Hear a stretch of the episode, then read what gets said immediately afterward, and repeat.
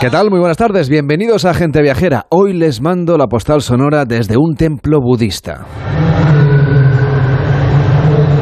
Acabamos de entrar, estamos en Tailandia, en el templo que se erigió sobre los restos del antiguo palacio real del reino de Ayutthaya. La antigua capital de Siam fue testigo de más de 70 guerras en este lugar, lo que desdibuja la imagen de la serenidad que suele asociarse a la vida espiritual de este extremo del globo terráqueo.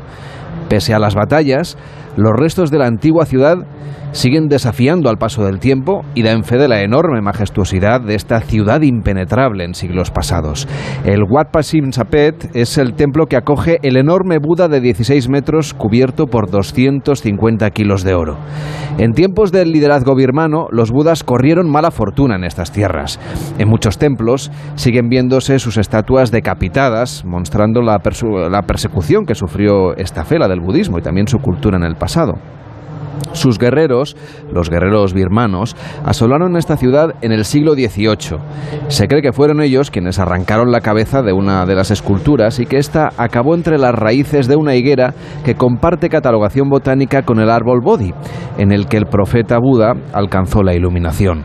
La cabeza, por cierto, sigue ahí, entre las raíces, y podemos verla sigue sobreviviendo a las décadas y también a las fotos de los turistas que aprovechan el tirón de esta efigie para rellenar sus perfiles de Instagram.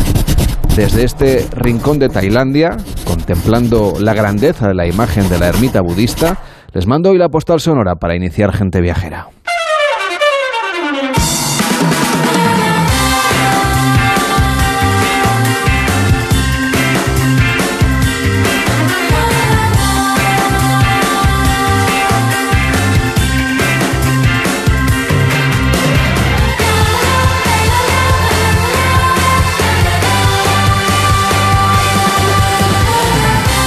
Onda Cero, Gente Viajera, Carlas Lamelo.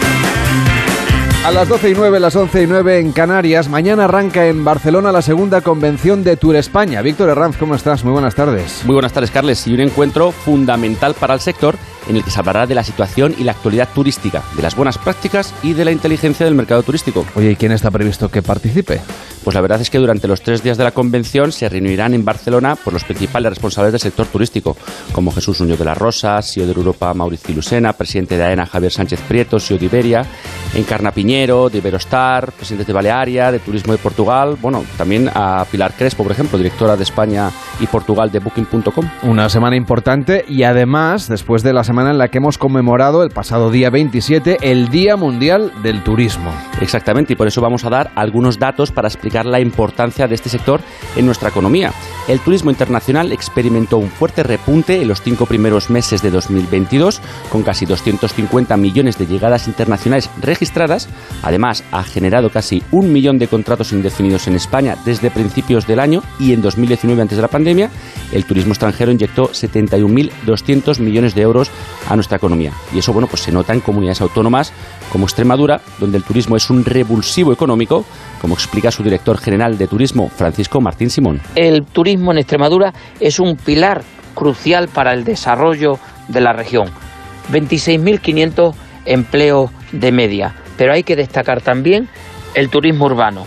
Las cuatro ciudades más turísticas, Cáceres, Mérida, Badajoz y Plasencia, agrupan y alojan a cada seis, seis pernoctaciones de cada diez. Seis de cada diez.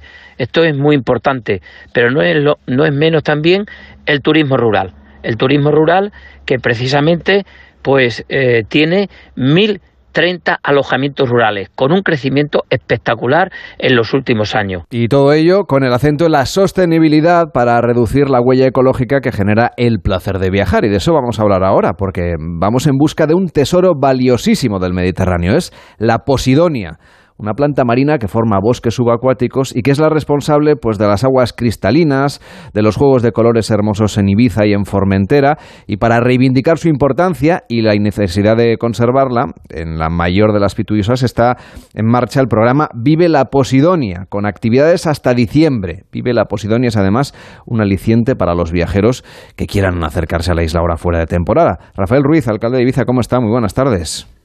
Muy buenas tardes, Kevin. ¿Por qué es tan valiosa esta planta endémica del Mediterráneo? De hecho, recordemos que la UNESCO la considera Patrimonio de la Humanidad desde el año 99.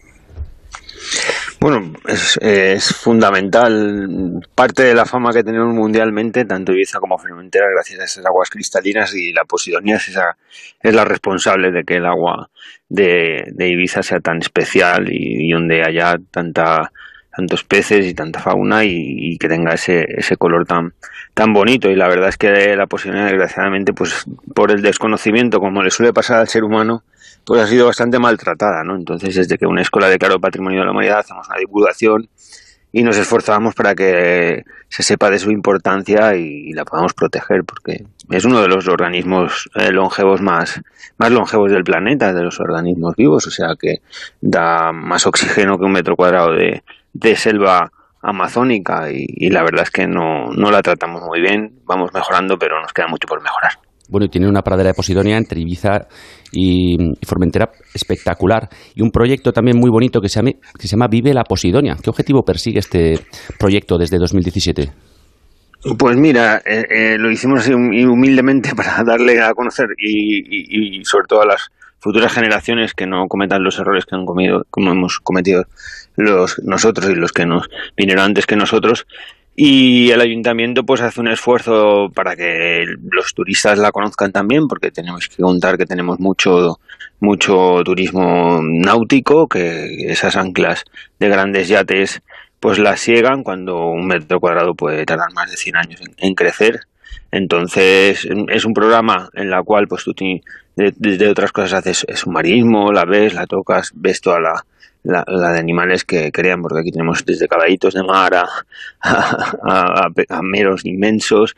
La verdad es que el, mar de Ibiza y, por dentro de sus rocas no tiene nada que envidiar a, muchos otros sitios del mundo donde todo el mundo va a hacer snorkel ¿no? o a hacer submarinismo. Y luego, pues a la vez, eh, esa posidonia también ha hecho que tengamos una gastronomía espectacular. Nuestro plato preferido es el bullet de peix, que es el guisado de pescado eh, histórico de los pescadores de aquí de Ibiza, que a la vez hacemos mucho trabajo con ellos, con los pescadores y caucosarías pescadoras, pues enseñaron nuestros nuestro pescado, pescado autóctono, tenemos aquí peces como la roya o, el lanfos o otros pescados que son de aquí y tienen un sabor especial, como es el bogamarí también, nuestro erizo de mar y caballitos de mar y, bueno, una riqueza eh, que tiene muchas partes del Mediterráneo porque pero que en Ibiza y Formentera. Tu cuenta que Ibiza y Formentera se quitaras el agua, entre ellas sería como un campo de césped de fútbol inmenso, porque la, la posibilidad para aquellos que no sepan, que nos escuchan de la península, es verde, es verde y es espectacular. Y es lo que hace que tengamos ese color, ¿no? Tan maravilloso cuando vamos navegando, cuando disfrutamos de las playas o simplemente paseamos por la orilla. Se van a poder hacer muchas actividades y van, tienen, hay una agenda, la verdad es que repleta casi casi durante las próximas semanas. Mm, casi cada semana podríamos hacer cosas distintas varios días. Hay kayak, hay paddle surf, hay una actividad que se llama navegando entre estrellas y Posidonia, otra apagando las luces. ¿Qué ocurre con la luz? ¿Por qué, porque es un tema que, que acaba perjudicando a esta especie subacuática. Bueno, hay, es que el problema es que al final es una, una planta sensible, ¿no? Y todo lo que es contaminación, pues contaminación lumínica también es, es, perjudicial. Al final los ciclos de la vida están hechos con la luz solar. A partir de ahí, pues ese color tan conocido forma parte de, la luz y la luz eh, pues bueno, todo lo que sea mucho tráfico marítimo, mucho mucho movimiento y o sitios que den mucho la luz, porque en verano pues aquí ya sabéis cómo estamos, ¿no? Con chiquitos de playa, restaurantes de playa, beach clubs, todo eso pues perjudica. Se habla mucho de la transparencia, o se conoce mucho la transparencia de nuestras aguas, que es eh, evidentemente culpable la posidonia, entre otros, ¿no? Pero el otro fenómeno que eh, la posidonia eh, realiza es esa, esa arena, esa arena blanca y, especial que tienen nuestras playas. Y, eso también lo provoca las, plantas, las praderías de Posidonia. Y por eso también es importante proteger no solo a la planta viva, sino cuando hace el cambio de hoja, como cualquier eh, árbol o planta, eh, pues tú vas por el bosque ¿no? Y, ves las hojas y nadie le molesta las hojas. Aquí hay un fenómeno extraño que es que hay, por, por la imagen que hemos vendido, pues la, la, eh, lo que es la planta seca, molesta porque se ve en, en la arena, y, pero toda la vida esa planta ha existido y nuestros antepasados la utilizaban en el campo y tal. Entonces, todo, todo, eso es una serie de pedagogía que le hacemos, evidentemente, pues con actividades lúdicas, como es el kayak, como es el submarinismo, como es eh, y, cocinar y ver cómo son nuestros platos típicos relacionados con el mar. Pero eh, siempre intentamos pues dejar esa huella, pues para, para como hablabais antes, de, de sostenibilidad y de saber que es una planta sensible, patrimonio de la humanidad y que hay que cuidarla. Y eso se hace con pedagogía y eso se hace con paciencia entendiendo que, que, la tenemos que conservar para que tengamos ese mar tan rico toda la vida. Y una motivación especial para viajar a Ibiza ahora en estas próximas semanas. Rafael Ruiz es su alcalde. Gracias por estar con nosotros y por acompañarnos aquí en Gente Viajera. Hasta la próxima. Buenas tardes. muchas gracias a vosotros. Gente Viajera, el programa de viajes de Onda Cero con Carlas Lamelo.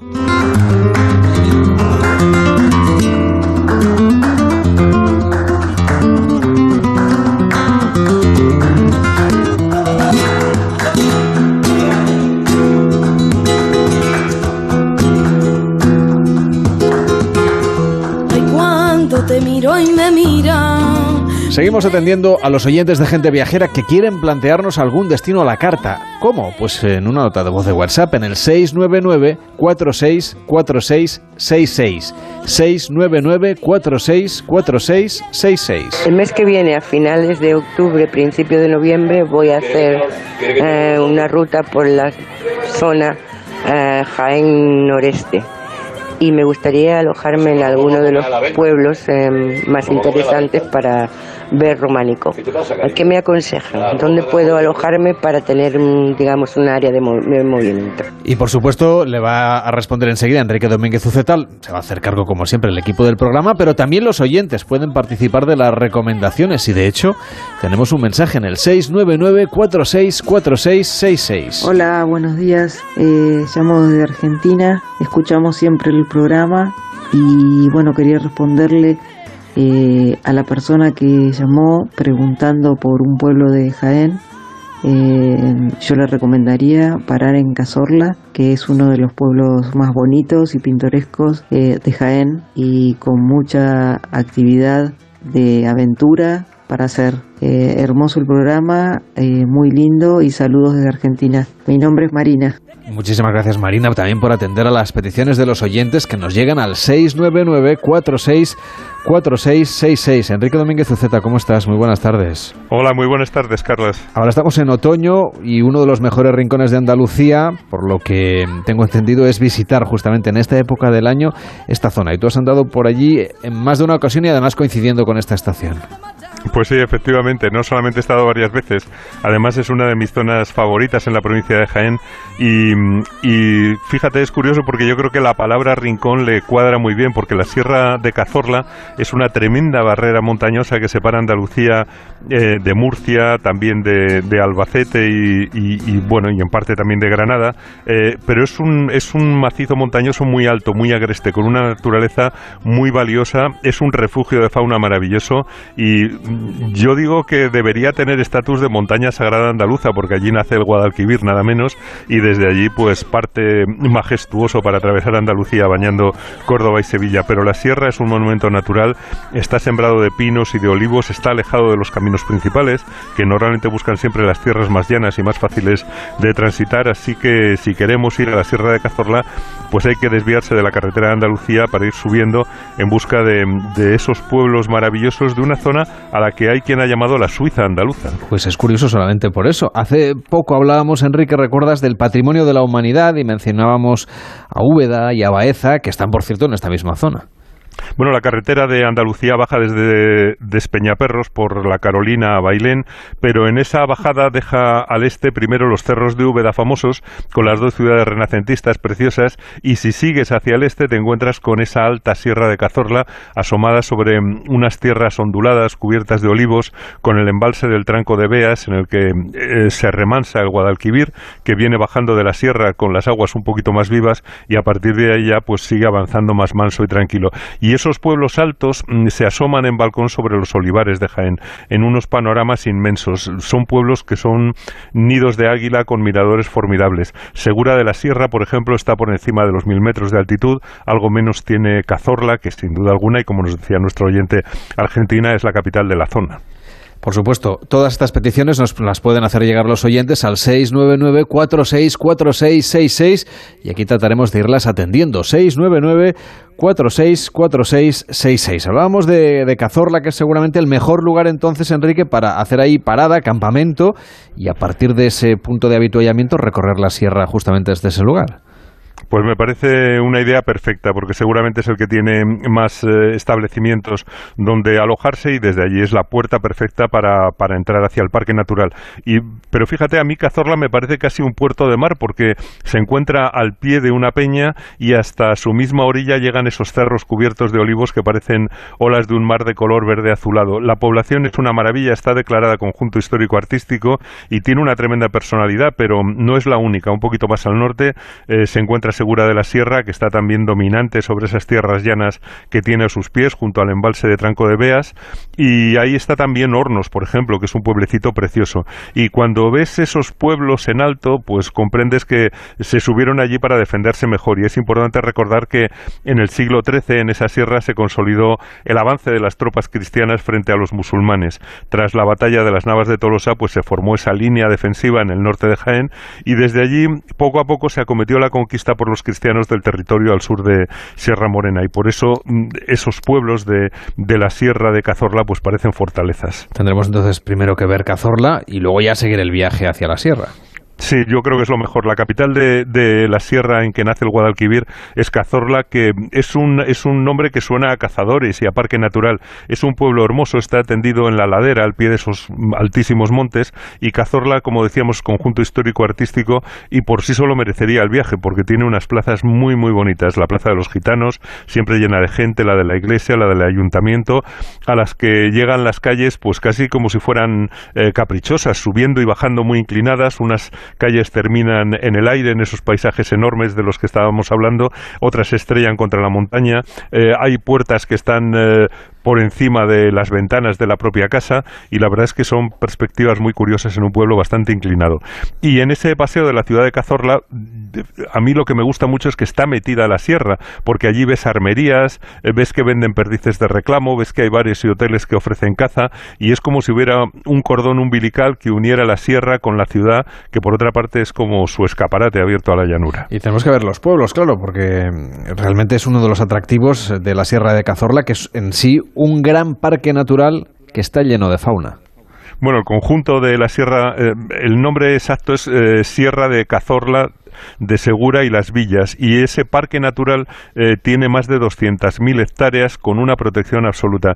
Es el mayor espacio natural protegido de España y el segundo de Europa. Tiene esos grandes bosques de pinos, muchísimos animales. Tiene ciervos, tiene cabras montesas, jabalíes, muflones, gamos, eh, que además se ven con relativa facilidad o con más facilidad que en otros parques. Por eso conviene llevar mm, unos buenos prismáticos porque es fácil observar la fauna sin tener que trepar como una cabra. Los tienes bastante cerca a menudo de la carretera o del camino por el que circulas. Aquello es fantástico, es reserva de la biosfera, es zona de especial protección de aves, es un territorio verdaderamente salvaje, yo diría que de los pocos que quedan en el país. Y por eso ha sido siempre uno de los paraísos, ¿no? Para los cazadores durante muchos años. Aquí hay cultura de caza.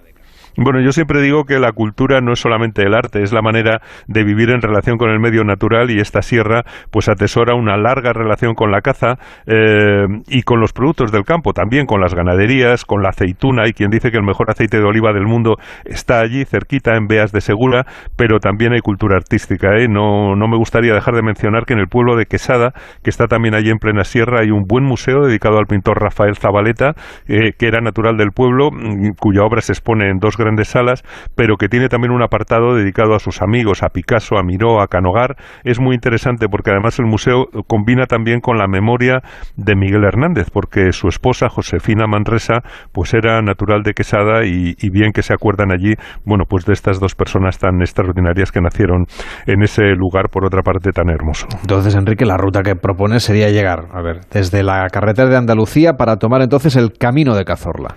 Bueno, sí, yo creo que lo que hay que poner en el navegador es Veas de Segura. También te puedes desviar más arriba, pasado Manzanares, y ir por el interior, entrando por, eh, bueno, pues prácticamente con el límite de Ciudad Real con Jaén por ahí, pero, pero como referencia Veas de Segura, que es un pueblo blanco, precioso también, en un valle que los árabes llamaron Valle del Paraíso, donde por cierto hay un olivo de 15 metros de altura que dicen que es el más grande del mundo, y por donde pasaron Santa Teresa de Jesús y San Juan de la Cruz. Y desde allí, pues subir hacia la Sierra Orcera, que es también ocupa un paisaje magnífico y llegar hasta Segura de la Sierra, donde nació Jorge Manrique y hasta donde llegó el románico que quería ver nuestra oyente en los orígenes de la iglesia de Nuestra Señora del Collado. Aunque realmente aquello es tierra de renacimiento, como el plateresco de la fachada de la casa consistorial, pero tiene también un castillo imponente de torres cúbicas, es un lugar muy muy fuerte. Tiene unos baños árabes, una fuente imperial de la época de Carlos V y luego pues ya va siguiendo por los pueblecitos encantadores hasta Cazorla, que es la capital de la zona y que tiene mm, dos castillos, el castillo de la Hiedra y el de las Cinco Esquinas. Fue conquistada también en el siglo XIII y se la dieron al arzobispado de Toledo que puso allí un adelantamiento y lo llenó de monasterios, de iglesias, de palacios renacentistas y por cierto, aunque mm, esté prácticamente en ruinas y ahora sea un auditorio al aire libre, allí estaba la iglesia mayor de Santa María de Andrés de Vandelvira, que era un genio de la arquitectura que dejó unos templos maravillosos en la provincia de Jaén y que quizás no sea todo lo conocido que merece. Por cierto, pueblos muy bonitos, pero mm, también el parque puede visitarse sin necesidad, Enrique, de ser un explorador. No, lo único que hay que hacer es ir a alguna de las oficinas de información del parque para que nos asesoren. Eh, principalmente el centro de visitantes de la Torre del Vinagre, yo creo que es la mejor puerta de entrada. Te lo explican todo, entiendes los ecosistemas, tienes todo tipo de ayudas, de planos, etcétera, y eh, hace que el parque sea muy accesible. Puedes coger la carretera que sale de Cazorla por la Iruela y Burunchel al puerto de las Palomas, al embalse de Tranco y acercarte al nacimiento del Guadalquivir en la Cañada de las Fuentes, que la verdad es que es un lugar bastante emocionante entre rocas a más de mil 300 metros de altitud.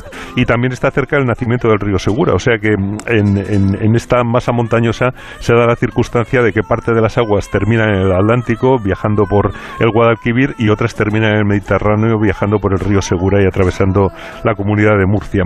Y, bueno, el parque está lleno de senderos, hay muchas rutas senderistas, y ahora en otoño, desde luego, es tiempo de berrea, y se ven esas luchas de los ciervos macho para patearse con las hembras, y sus bramidos y el choque de las cuernas se escuchan en el bosque, y naturalmente, por supuesto, con las hojas que se empiezan a poner amarillas en las fechas en que quiero ir nuestro oyente, yo creo que son perfectas para acercarse hasta esa sierra de Cazorla. Pues ahora ya tiene la guía que le ha hecho Enrique Domínguez Uceta de esta sierra de Cazorla para disfrutar de uno de los lugares más agrestes y atractivos de Jaén y de Andalucía el consejo que nos ha dado Enrique Domínguez Uceta. Muchísimas gracias, hasta la próxima semana. Cuídate mucho. Hasta, hasta la próxima semana, Carlas.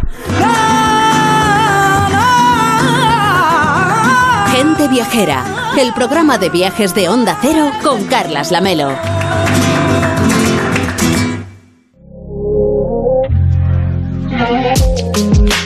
Avanzar tendencias y presentar las últimas innovaciones del sector es una de las principales señas de identidad del Salón Náutico Internacional de Barcelona, organizado por FIRA de Barcelona y con la colaboración de la Asociación Nacional de Empresas Náuticas. Un salón que estrena el espacio Innovation Dock, en el que un total de 15 startups presentarán sus innovaciones tecnológicas. Destacan la empresa Foil Chemi, que ha patentado un nuevo sistema de control de hidroalas, o Proteos Innovation, que ha diseñado un dron no tripulado para todo tipo de rescates. Underwater Gardens International, por su parte, regenerará los fondos marinos y High Generation ha desarrollado un motor eléctrico de hélice más seguro. NLComp ha construido un velero de competición de 25 pies de eslora con fibras de lino y matriz termoplástica y Swiss Ocean Tech asegurará la sujeción del ancla para los fondeos. Ejemplos de lo que se podrá ver del 12 al 16 de octubre en el Mall de la Fusta, España y Marina Port Bay de la ciudad condal en la 60 edición del Salón Náutico Internacional de Barcelona, organizado por FIRA de Barcelona. Cuarta fiesta de la vendimia de Onda Cero en la denominación de origen La Mancha. Con este motivo, el miércoles 5 de octubre, más de uno se hará en directo desde la Cooperativa Virgen de las Viñas en Tomelloso. Ciudad Real patrocina el Consejo Regulador de la denominación de origen La Mancha. Colaboran Junta de Comunidades de Castilla-La Mancha, Diputación Provincial de Ciudad Real, Ayuntamiento de Alcázar de San Juan, Ruta del Vino de La Mancha y Cooperativa Virgen de las Viñas. Cuarta fiesta de la vendimia de Onda Cero en la denominación denominación de origen La Mancha. El 5 de octubre más de uno desde la Cooperativa Virgen de las Viñas en Tomelloso, con Carlos Alsina. Te mereces esta radio. Onda Cero, tu radio. El Ayuntamiento de Marbella está inmerso en la rehabilitación de uno de los edificios más singulares del patrimonio histórico de la ciudad, el Trapiche del Prado. Con una inversión cercana a los 4 millones de euros, cofinanciada al 80% por el Fondo Europeo de Desarrollo Regional FEDER, el consistorio trabaja en la puesta en valor de esta antigua fábrica de la caña de azúcar para convertirla en un centro de interpretación para uso cultural. Marbella, modelo de ciudad sostenible. Fondo Europeo de Desarrollo Regional. Una manera de hacer Europa. En Onda Cero, gente viajera, Carlas Lamelo.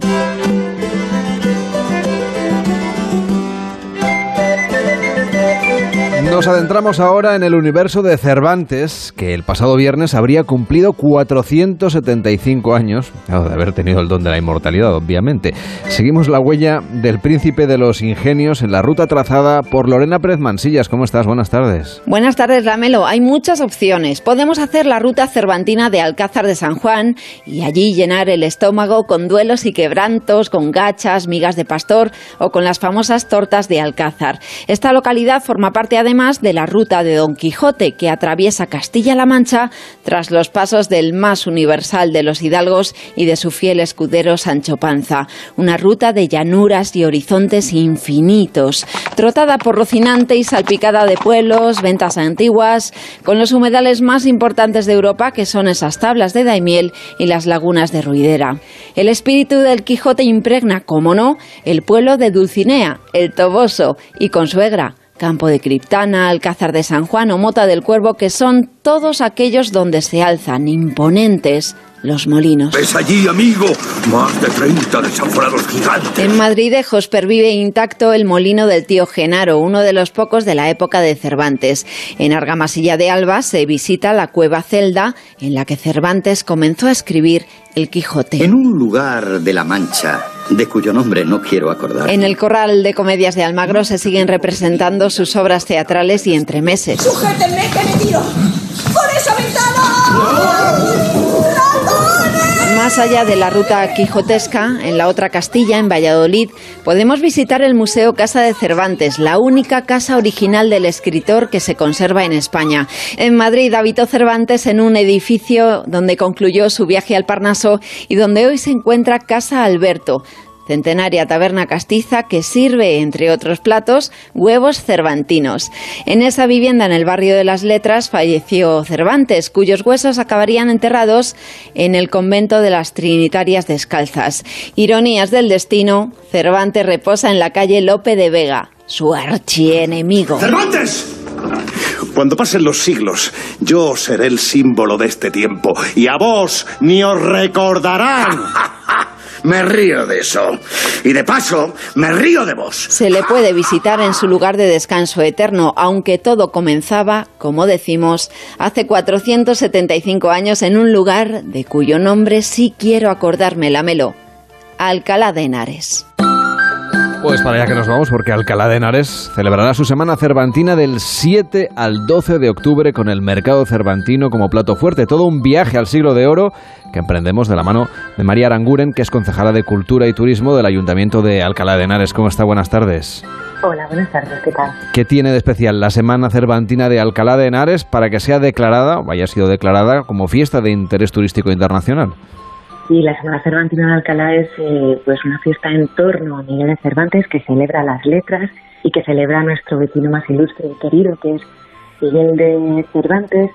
Eh, esta fiesta se celebró Enseguida recuperamos la conexión con la concejal de Cultura. Estábamos hablando de esta Semana Cervantina, que es un acontecimiento que, que, la verdad es que merece la pena de ser vivido, coincidiendo justamente con el aniversario del nacimiento de nuestro más célebre escritor y un insigne del siglo de oro, claro, esto ustedes ya lo saben. Y desde luego en España hay muchas rutas cervantinas. Esta semana hemos estado dando bastantes vueltas alrededor de, de Cervantes para buscar las mejores opciones y por eso Lorena Pérez Mansillas nos ha hecho un resumen de algunas de las más relevantes. Por ejemplo, tenemos la opción también de, hacerlo en tren, de, visitar, por ejemplo, a la, podemos ir a Madrid, eh, por ejemplo, gracias a Renfe y al Ayuntamiento de Alcalá de Henares, porque ofrecen una experiencia auténtica desde hace ya 25 años. Es un viaje teatralizado que ha traído a más de 30.000 personas.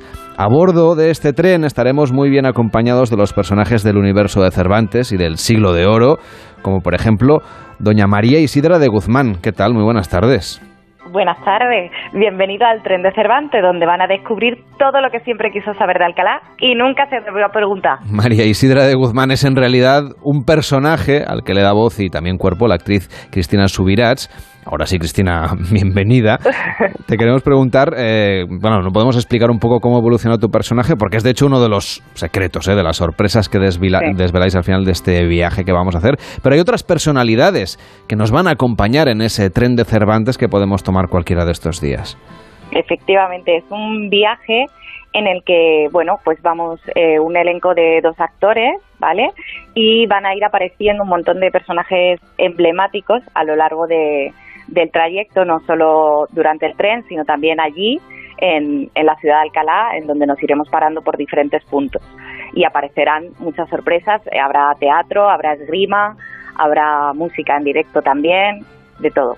Y todo empieza en la estación de Atocha. ¿Cómo es el recibimiento, este viaje en el tiempo, cuando nos subimos este tren del siglo de oro? Pues mira, eh, quedamos con los mm, compañeros de viaje, como nosotros les llamamos, puesto que este es un viaje que no hacemos para ellos, sino con ellos, es muy participativo y quedamos con ellos al lado de la oficina de atención al cliente en Atocha. Y allí ya les guiamos hacia, hacia el andén, al tren eh, que nos va a guiar hacia la ciudad complutense. Y nos acompaña también al teléfono, hemos recuperado conexión con ella, María Aranguren, que es concejala de Cultura y Turismo de Alcalá de Henares. Buenas tardes de nuevo. Buenas tardes, a ver si ahora. Venga, a ver si tenemos suerte. Ah, hablando, hablábamos de este tren, que es una manera también de llegar a Alcalá, porque de hecho es la estación. Una vez llegamos justamente a, Alcalá, ¿qué propuesta, qué ruta literaria nos puede sugerir usted para hacer por su ciudad? Bueno, Alcalá es una ciudad maravillosa para vivir, una ciudad hermosa y sorprendente para, para visitar, muy dinámica culturalmente. Aquí, como sabéis, estudió eh, pues los más importantes personajes del siglo de oro y ahora que hemos cogido este tren, me gustaría también saber un poco el papel que se espera del público. Cuando nos subimos, en este caso, Cristina, al tren, nosotros también tenemos una, una misión, ¿no? Una, una manera de, de, disfrutar de este viaje. Nos pedís que participemos. Esto no es un tren en el que uno se sienta y llega a la estación y ya. Efectivamente. Además que, que vamos a recorrer los diferentes puntos, vamos a ir andando y van a ir participando todo, todos los viajeros ¿no? que estén con nosotros, pues eh, leyendo información sobre, sobre la ciudad de Alcalá, porque no solo hablamos de la ciudad de Alcalá eh, eh, históricamente, sino que también otro de los puntos fuertes es que hablamos también de la ciudad, el legado que nos ha quedado a día de hoy y nos imaginamos también un poco el futuro. Entonces les hacemos jugar pues de diferentes maneras. Este es el reto que les proponemos esta semana, disfrutar de esa semana cervantina en Alcalá de Henares. Lo hemos hecho aquí en Gente Viajera con María Aranguren, concejala de Cultura y Turismo de Alcalá de Henares, y también con Cristina Subirats, que es una de las actrices que nos va a acompañar en este tren cervantino. Gracias por acompañarnos y hasta la próxima. Buenas tardes, Cristina. Buenas tardes.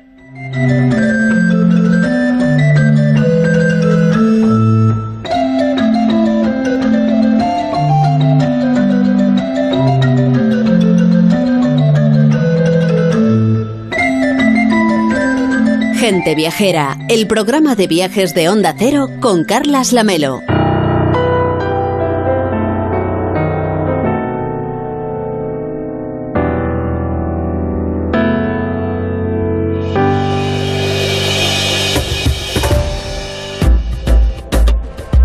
Ya saben que con estos acordes nos adentramos en Andalucía, donde la Consejería de Turismo busca recuperar los mercados de América tras el parón por la pandemia en las jornadas profesionales Spain Tourist Summit 2022, Víctor. Y una, y una intensa actividad desplegada en el continente americano tras la interrupción de la actividad profesional y presencial y los viajes de larga distancia, junto a otros nueve destinos españoles y 15 empresas del sector turístico. El formato de las jornadas ha combinado presentaciones, talleres, networking y citas individuales de los técnicos con los profesionales de los mercados participantes. Además, hasta el 4 de octubre se celebra la Feria Internacional de Turismo FIT en Buenos Aires. Y en esta línea, la pasada semana, Turismo Andaluz, bajo el paraguas de la marca Andalucía Luxury, ha participado en la feria ILTM North America, celebrada en Cancún, en México. Así es, y se trata de la feria de turismo de lujo más importante de cuantas se organizan dirigidas a las agencias norteamericanas, canadienses y mexicanas. También destaca el auge del mercado gracias a la puesta en marcha de nuevas rutas aéreas. Y Andalucía ha contado con agencias nacionales e internacionales del segmento MAIS en el MIS International que se ha celebrado esta semana en Barcelona. El evento ha congregado a cerca de 90 profesionales especializados y por parte de la demanda han asistido alrededor de 45 agencias internacionales procedentes en su mayoría de los principales mercados emisores europeos, aunque también de mercados lejanos interesados en España como Estados Unidos o Canadá. Por parte de la oferta han participado junto con Andalucía otras 40 empresas e instituciones representativas de la oferta especializada en el segmento maíz. Y el consejero de Turismo, Cultura y Deporte, Arturo Bernal, ha destacado la relevancia internacional que ha adquirido la prueba SailGP en Cádiz, considerada por los propios navegantes como de las más importantes y trascendentes de todo el calendario y ha valorado además el impacto directo e indirecto que tiene sobre la economía de la ciudad. Desde luego, un evento histórico y apasionante y además ha puesto de manifiesto una vez más la capacidad de Andalucía y de Cádiz para organizar y celebrar pruebas deportivas de gran impacto. Al importante impacto directo en la zona durante las tres semanas, debido al gasto realizado por la organización, equipos y visitantes, se ha añadido la repercusión a nivel internacional. Vamos a hacer una pausa en Gente Viajera y a la vuelta vamos a hacer senderismo por Austria hasta ahora mismo. Imagina dos personas iguales. La misma casa, la misma vida. Pero una disfruta las pequeñas alegrías cada día. La otra espera la gran alegría, la ideal, la perfecta. ¿Sabes qué decimos en Andalucía? Que las pequeñas alegrías no son pequeñas, son la alegría. Y también te lo digo yo, Antonio Banderas. Date una alegría. Ven Andalucía. Consejería de Turismo. Junta de Andalucía. Los personajes de nuestra infancia vuelven para recordarnos que los niños con cáncer nos necesitan. Juntos podemos hacer que los niños de la Fundación Aladina tengan la infancia que se merecen. Todos para uno. Y uno para todos. Colabora en aladina.org. ¿Conoces las ventajas del seguro de automóvil de AMA? Amplia red de talleres preferentes, servicios gratuitos de ITV y gestoría, reparación y sustitución de lunas y servicio Manitas Auto. Y ahora asesoramiento personalizado para planificar la forma de pago. AMA, la mutua de los profesionales sanitarios. Infórmate en amaseguros.com o en el 982 2082, porque somos sanitarios. Entonces con el móvil puedo ver si mis hijos han llegado a casa o si han puesto la alarma al irse. Claro, puedes verlo todo cuando quieras. Con la app ves si está conectada la alarma y con las cámaras puedes ver si están ellos o no. ¿Mm? Además, con los sensores de puertas y ventanas sabes si está toda la casa cerrada. Es así de fácil. Y para cualquier otra cosa puedes avisarnos que nosotros siempre estamos al otro lado. Protege tu hogar frente a robos y ocupaciones con la alarma de Securitas Direct. Llama ahora al 900-272-272.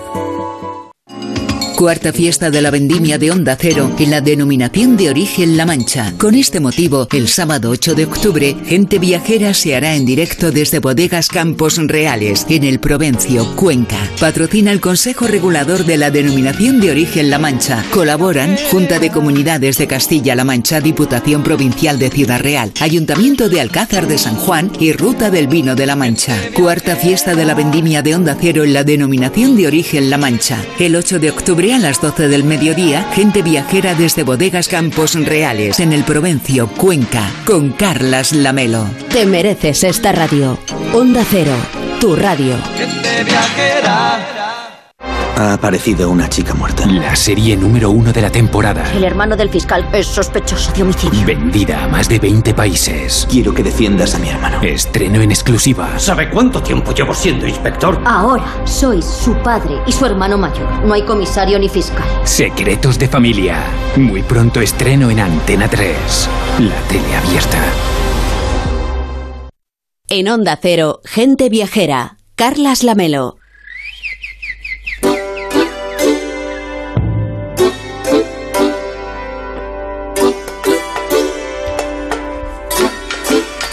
Ya estamos preparados en Gente Viajera para disfrutar del senderismo, por eso en las próximas semanas les vamos a ir acercando a diferentes destinos donde aprovechar el otoño para hacer excursiones. Empezamos por Austria con Blanca Tronsmasdorf, que es directora de la Oficina de Turismo de Austria en España. Hola Blanca, ¿qué tal? Buenas tardes. Muy buenas tardes. ¿Estamos en buena época todavía para ir a hacer senderismo a Austria?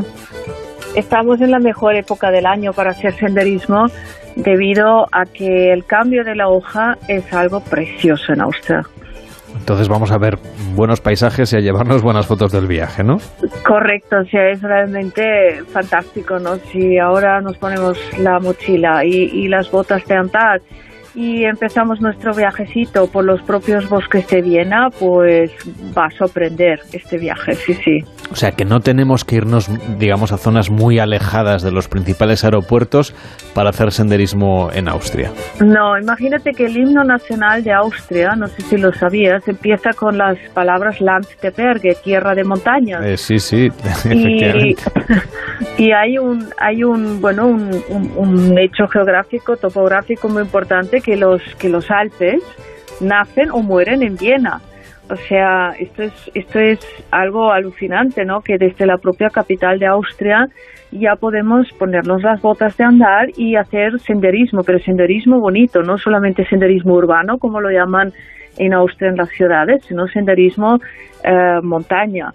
Y es, es algo único, diría yo, es precioso, ¿no? Poder descubrir bosques de montaña, bosques de Viena, andando a lo largo de lo que es toda la parte de Baja Austria y verás incluso cómo van subiendo poco a poco las montañas hasta que llegas a una montaña que se llama Schneeberg, la montaña de la nieve, que está cubierta de nieve ya en esta época del año y ya sería otro reto, otro, otra excursión de subir a este pico, a esta cima. Por ejemplo, desde Viena, como tú nos proponías, hay un área boscosa de unas 12.000 hectáreas, hay 11 rutas de senderismo urbano en Viena que parten de la ciudad que no son solamente parte de la naturaleza, sino que además también tiene una parte de ruta gastronómica, porque tengo entendido que hay muy buenas tabernas y restaurantes si recorremos alguna de estas zonas. Sí, esto es, esto es algo único en Viena. Viena es la única capital del mundo que posee propios viñedos. es una ciudad vitícola y em, entonces eh, siempre, siempre era gran tradición en Viena de practicar el senderismo o excursiones andando por, por estos viñedos. Y hay, hay rutas eh, marcadas, muy bien marcadas, que son buenas proposiciones para conocer estos, estos viñedos, estos lugares, estas pequeñas aldeas vienesas que se esconden en, en, en, los bosques de Viena. Y justo en esta época, que es la época de la vendimia, uh, invita más a conocer estas, estas rutas porque, como tú ya lo mencionabas, las bodegas o las, las tabernas de vino tienen ahora temporada alta para degustar el, el vino recién cosechado, bueno, recién cosechado del año pasado. Este es el famoso Hoeriken, como lo llaman, el vino verde vienes. Es el vino joven, ¿no? Que, que le llamamos Correcto. Por cierto, que no solamente podemos ir a practicar el senderismo si vamos a Viena, sino que los corredores eh, tienen en Viena una zona que se llama a ver, a ver si lo digo bien, ¿eh? Rundumadum, el Rundumadum Trail, que se inauguró en 2005 y que son más de 120 kilómetros en 24 etapas para recorrer toda la ciudad. Ahí sí que podemos correr dos maratones seguidas, si queremos. Sí, bueno, esto también ha sido una de las iniciativas del, de Viena uh, como capital mundial de rendir, digamos, o contribuir de ser una de las ciudades más verdes del mundo. Entonces, con el Rundum Trail, pues han establecido 24 etapas como mini rutas, ¿no? Que son 120 kilómetros de poder conocer andando todos estos lugares tan bonitos verdes, ¿no? Que son parques, que son eh, senderos a lo largo del Danubio, sea el río de Danubio como el canal del Danubio y estas rutas que están en el Kalmberg, Leopoldsberg, Pisanberg, que son los montes o las colinas de Viena. Y si vamos a Salzburgo, por ejemplo, que también es una ciudad muy apreciada por los españoles cuando viajamos a vuestro país, hablamos del senderismo que podemos hacer en los alrededores. Sí, Salzburgo ya es muchísimo más fácil, diría yo, porque Salzburgo tiene cuatro mm, montes o colinas que rodean la ciudad. Uno es el Geisberg, que por cierto la vista desde el Geisberg hacia la ciudad es alucinante, es una vista panorámica preciosa que puedes mm, empezar tu, tu ruta de caminar desde el mismo centro histórico de Salzburgo. Invita eh, esto conocer el, el, el, la vista panorámica de Salzburgo desde, desde, si quieres, la casa natal de Mozart, subiendo al Geisberg y merendar arriba y luego bajar. Esto se hace en, en un día sin grandes esfuerzos. Luego está el Untersberg, que ya es una excursión un poco más exigente, está al sur de Salzburgo, pero es un lugar muy bonito, muy idóneo y se precisa por lo menos un buen calzado, nada más. Y esto ya sería una excursión un poco más completa. Y el Mönchberg es otro que también eh, es muy fácil. Esto lo hacemos todos los que visitamos Salzburgo, vamos directamente del centro al Mönchberg. Y el de los capuchinos, el último, sería para mí el menos conocido tal vez, pero está a la orilla derecha del río Salzach y también presta unas vistas panorámicas preciosas. Y los hoteles están, imagino que sí, ¿no? Pero preparados para acoger a los senderistas en el sentido de darles un poco instrucciones, mapas, facilitarles un poquito el recorrido, el habituallamiento.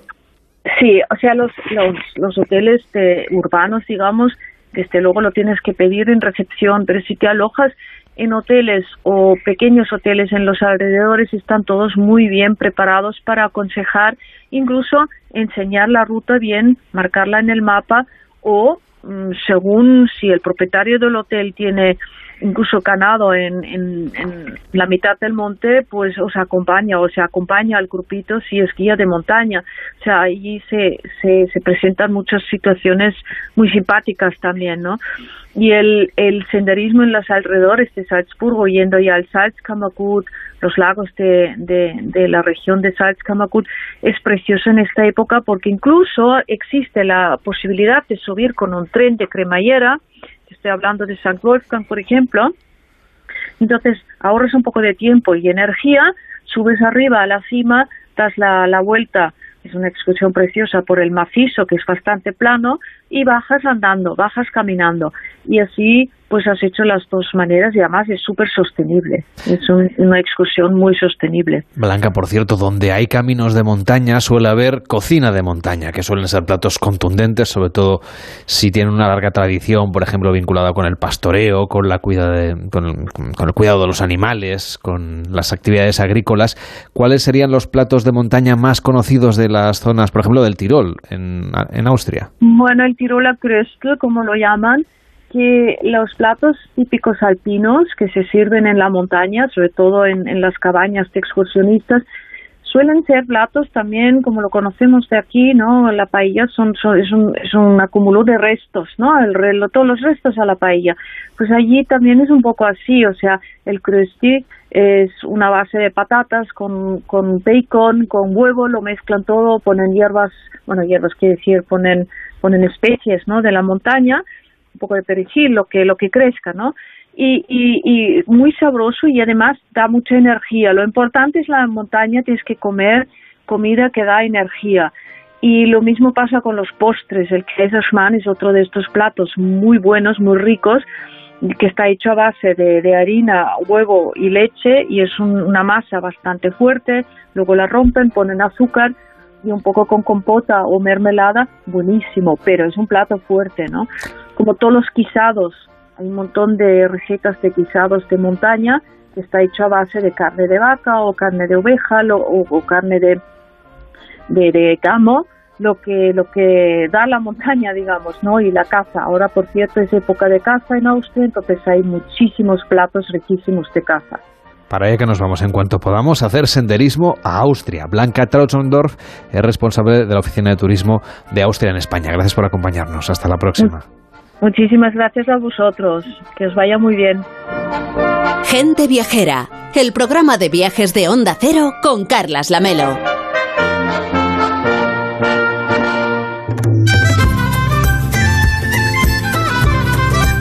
Y Galicia no solo ha registrado un año histórico para el turismo con récord de peregrinos, sino que nunca antes había visto una ocupación hotelera como la del mes de agosto, muy por encima del promedio nacional.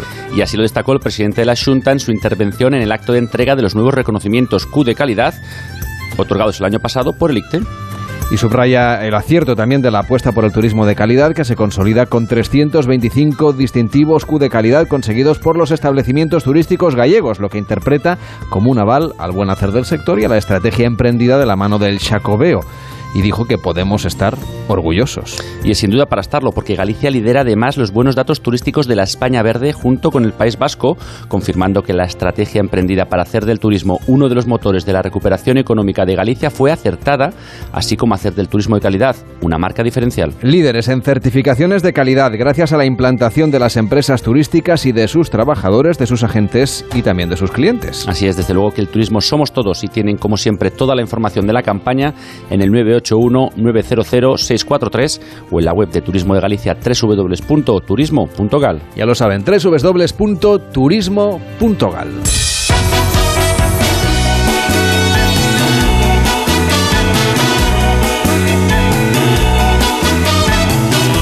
Gente Viajera tenemos destinos a la carta, los que usted nos puede pedir en el 699-464666. 699-464666. En noviembre, a finales de noviembre, voy a hacer un viaje por Cataluña, ¿vale?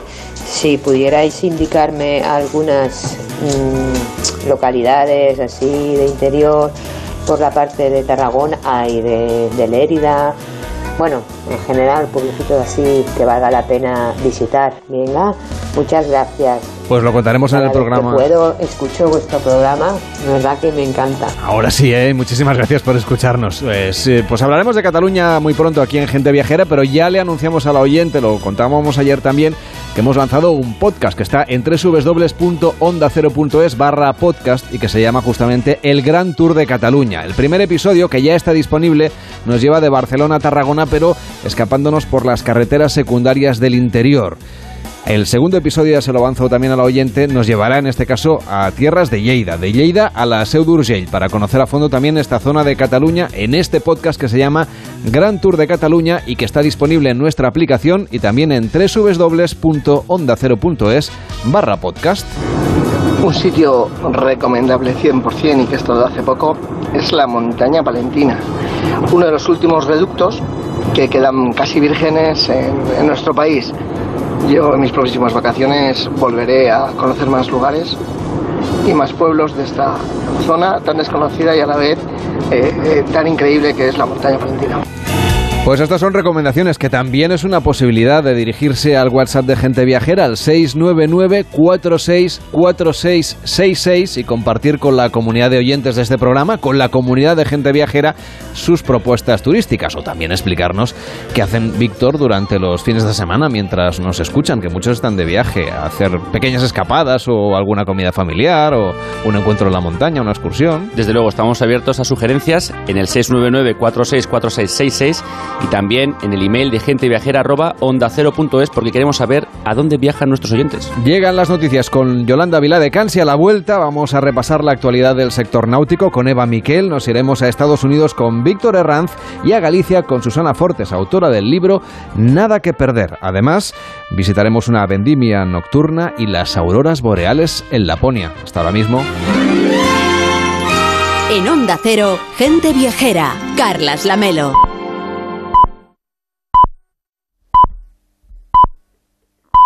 La una mediodía en Canarias. Noticias en Onda Cero.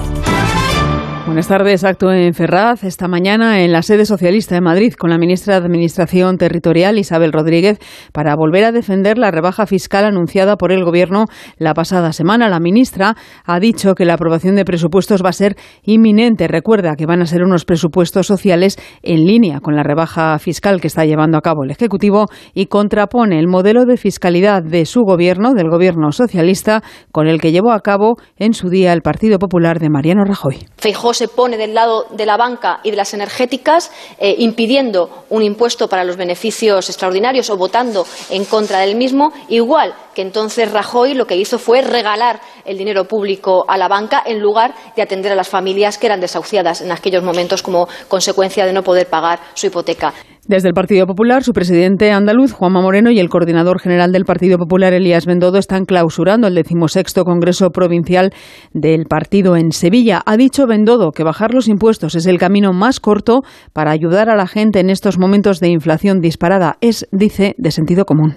Bajar los impuestos, sin duda, es el camino más corto para ayudar a la gente en estos momentos de inflación disparada. Es de sentido común. Bajar los impuestos no es ideológico, ni subirlos tampoco. Bajarlos es de sentido común. Cuando las cosas le van mal a la gente, los gobiernos tienen que ayudar, no apretar más a la gente.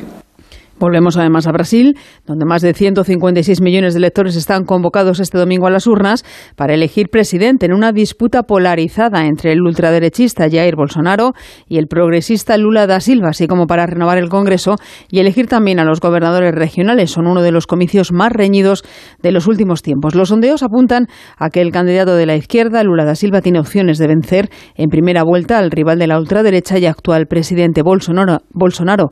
Hay opciones para todos todos los gustos. Soy de Lula desde muy niña. Deseé con todas mis fuerzas que fuera presidente y gobernador. Porque Brasil necesita un país civilizado como nuestra gente hermosa y un Brasil hermoso.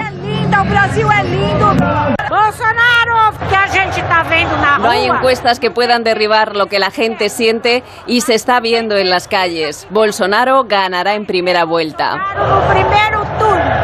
Contamos además que el presidente de Ucrania, Zelensky, ha anunciado hoy que la ciudad de Limán, situada en la región de Donetsk y puerta de entrada a la vecina Lugansk en el este del país y territorio ocupado por Rusia, se encuentra completamente liberada desde este mediodía. Sobre este conflicto habla hoy en el periódico La Vanguardia la ministra de Defensa, Margarita Robles, ha asegurado que la guerra se va a alargar porque Putin no va a admitir ningún tipo de derrota. En cuanto a las diferencias en el gobierno PSOE-Podemos sobre la relación con la OTAN, ha dicho que el compromiso con la alianza es total. Y tanto Unión Europea como OTAN, el compromiso con Ucrania es total y en ese compromiso, que incluye eh, la ayuda humanitaria, el envío de material humanitario y el envío de armamento para la legítima defensa de Ucrania, cada país dentro de sus posibilidades lo vamos a continuar. Curiosamente, hoy el Tribunal Constitucional de Rusia ha aprobado los tratados de anexión firmados por el presidente ruso. Deportes, David Camps. Encuentro Real Madrid-Osasuna cierra la jornada dominical en Primera División a las 9 en el Estadio Santiago Bernabéu. Antes, el club celebra la asamblea de compromisarios con mensajes del presidente Alberto Pereiro. Buenas tardes. Se ha mencionado al tiempo que continúan los discursos en esta asamblea de socios del Real Madrid, ahora mismo el vicepresidente económico del conjunto blanco Pedro López habla, terminando el discurso de Florentino Pérez, ese informe de una hora y 35 minutos en el que Vamos a escuchar lo que vuelve a hacer el Madrid referencia a la Superliga, a los jóvenes alejados del fútbol. El producto debe cambiar, deben enfrentarse siempre los mejores jugadores. Y dice que el Madrid sigue recibiendo amenazas y que tiene una responsabilidad con mensaje para el presidente del PSG. Lo escuchamos. Recibimos por parte de la UEFA amenazas e insultos. Recientemente el presidente de la ECA dijo, al hablar de la Superliga, que el Real Madrid tiene miedo a la competencia. Igual hay que recordarle también al presidente de la ECA quién es el Real Madrid. También ha habido más de un palo a la liga, recordando que en la caída de suscriptores del Producto Nacional, la Convención Doméstica se lo hace pagar a sus eh, suscriptores con más dinero al mes y con un 40% de pérdida en los últimos años y eh, ha querido tener recuerdo para los jugadores que ya no están en el Madrid, con algún que otro pito para Gareth Bale en el vídeo institucional y también recuerdo para una temporada histórica, la de la temporada pasada, pero dice que no debe engañar al ojo, al ojo del aficionado. Y es que el sorteo fue fruto del azar y la Superliga tendría sus partidos todas las semanas. El Sevilla ha entrenado esta mañana, sesión dirigida por Julen Lopetegui, quien sigue de momento como entrenador, aunque la decisión de su destitución está tomada por la directiva que sigue buscando un sustituto. El despido se producirá después de la derrota en casa ante el Atlético de Madrid 0-2 que le deja rozando el descenso. Español Valencia, Celta Betis y Girona Real Sociedad completan la jornada del domingo. El Barcelona es el líder provisional con su victoria ante el Mallorca. En juego, segunda jornada de la Liga Endesa de Baloncesto. En el segundo cuarto, Real Madrid 33, Obradoiro 23 y Breogán 30, Fuenlabrada 31 por la tarde, Unicaja Gran Canaria, Bilbao Betis, Valencia Juventud y Barcelona Basconia. En el Gran Premio de Tailandia de motociclismo, victoria para Oliveira en MotoGP, Márquez ha sido quinto y en Fórmula 1 a las 2, Gran Premio de Singapur, Carlos Sainz saldrá cuarto y Fernando Alonso quinto. Es todo el repaso a toda la actualidad de esta jornada a partir de las 2 de la tarde, la una en Canarias, en una nueva edición de Noticias Fin de Semana con Juan Diego Guerrero y en nuestra página web ondacero.es continúan con Gente Viajera y Carlas Lamelo. Este domingo la liga se juega en Radio Estadio. El Real Madrid busca el pleno de victorias recibiendo a un Osasuna que ocupa puestos europeos. El Betis, tercero en la tabla, visita al Celta. El Girona se mide a un rival al que nunca ganó en primera, la Real Sociedad. Y el Español en zona de peligro a un Valencia que quiere escalar posiciones. Además, las paradas habituales en los estadios de Segunda División, la Liga ACB de baloncesto y atención especial al Gran Premio de Fórmula 1 de Singapur. Este domingo desde las dos y media de la tarde, todo el deporte te espera en Radio Estadio, con Edu García. Te mereces esta radio. Onda Cero, tu radio.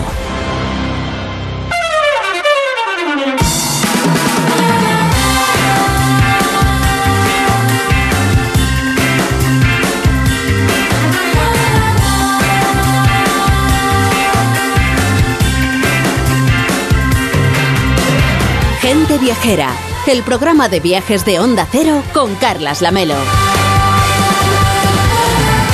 Pues si usted se va a ir de crucero pronto o está pensando o fantaseando con esa idea, tome nota porque le vamos a dar muy buenas ideas, porque en materia de cruceros podemos encontrar una amplísima variedad, adaptada además a todos los gustos, también a todos los presupuestos, coincidiendo con un momento en el que el sector de los cruceros está volviendo a cifras de ventas de antes de la pandemia. Eva Miquel, ¿cómo estás? Muy buenas tardes. Muy buenas tardes, Carlas. Nos has Pues hecho una, se- una selección ¿no? de, de ideas y de cruceros y de novedades de las navieras para los oyentes. Pues sí, además los próximos meses ya te adelanto que tendremos muy cargaditos, ¿eh? Y además, eh, pues eh, como tal eh, has apuntado, tras la temporada de pandemia la recuperación está siendo asombrosa y las navieras, tanto marítimas como fluviales, o de gama media como de gama alta y de lujo, así como las de expedición, que también ya hablaremos en próximas ocasiones, están invirtiendo en barcos nuevos y en mejoras de todo tipo, tanto a bordo como en sus propuestas de itinerarios terrestres, adaptándose a lo que el viajero demanda año tras año. Así, si te parece, pues mira, vamos a empezar por una naviera griega, una compañía mm, familiar como Celestial Cruises, con la que tuve el placer eh, meses atrás de comprobar con ellos el producto que tienen, que es maravilloso, que además apuestan por un mayor público español, donde el crecimiento del mismo es evidente cada temporada. Y es que Celestial Cruises, una compañía especializada en Grecia y Turquía, aunque también ha ampliado a Israel, Chipre y Egipto con el programa Tres Continentes, que está en funcionamiento los meses de invierno y que para Navidad está ya prácticamente agotado, nos trae también propuestas de itinerarios pues, cortos, medios y más largos, con la posibilidad de embarcar y desembarcar en puertos pues, de manera muy flexible. Es decir, tú puedes salir pues el Abrión, que es un puerto cercano a Atenas en cualquier época del año, recorrer Mykonos, Santorini, Patmos, Heraclión en Creta o Kusadasi en Turquía y decidir quedarte unos días en el destino que desees para volver a embarcar días más tarde en el puerto que se haya escogido y así seguir la ruta. Hay opciones muy diversas de embarque, como Kusadase eh, y Tesalónica, y han incorporado también una escala en Milos de un día completo, una isla considerada por muchos agentes especializados como la mejor isla del mundo, y por supuesto la maravillosa Estambul, donde también se ofrece la opción de embarcar y desembarcar. El barco es de tamaño medio, con una capacidad para 950 huéspedes en el caso de eh, Celestial Crystal o de 1.400 en el caso del Celestial Olympia. Tiene ese aire, Carlas, a esos barcos pues de corte clásico, con una cocina pues muy mediterránea a bordo, spa, eh, salón de espectáculos, piscina, casino, tres restaurantes y varios bares y salones y francamente un espíritu como muy entrañable, con una tripulación que habla perfectamente español, ya que hay gran parte de ella de procedencia cubana, y una sensación que te transmite la compañía de estar en familia, que desde mi punto de vista es también muy reseñable. Pero es que si no dispones de muchos días de vacaciones, pues tienes esa opción de embarcarte en minicruceros de cuatro o cinco días por puertos griegos y turcos y una infinidad de excursiones en tierra, como las que han englobado en el programa Encuentros Auténticos, con propuestas pues mucho más íntimas, personalizadas, inmersivas y prácticas, poniendo énfasis en las experiencias arqueológicas, culturales, de aventura y gastronómicas. Los precios, hay que decirlo, eh, son especialmente competitivos y es una opción ideal para los puentes de octubre, noviembre y diciembre.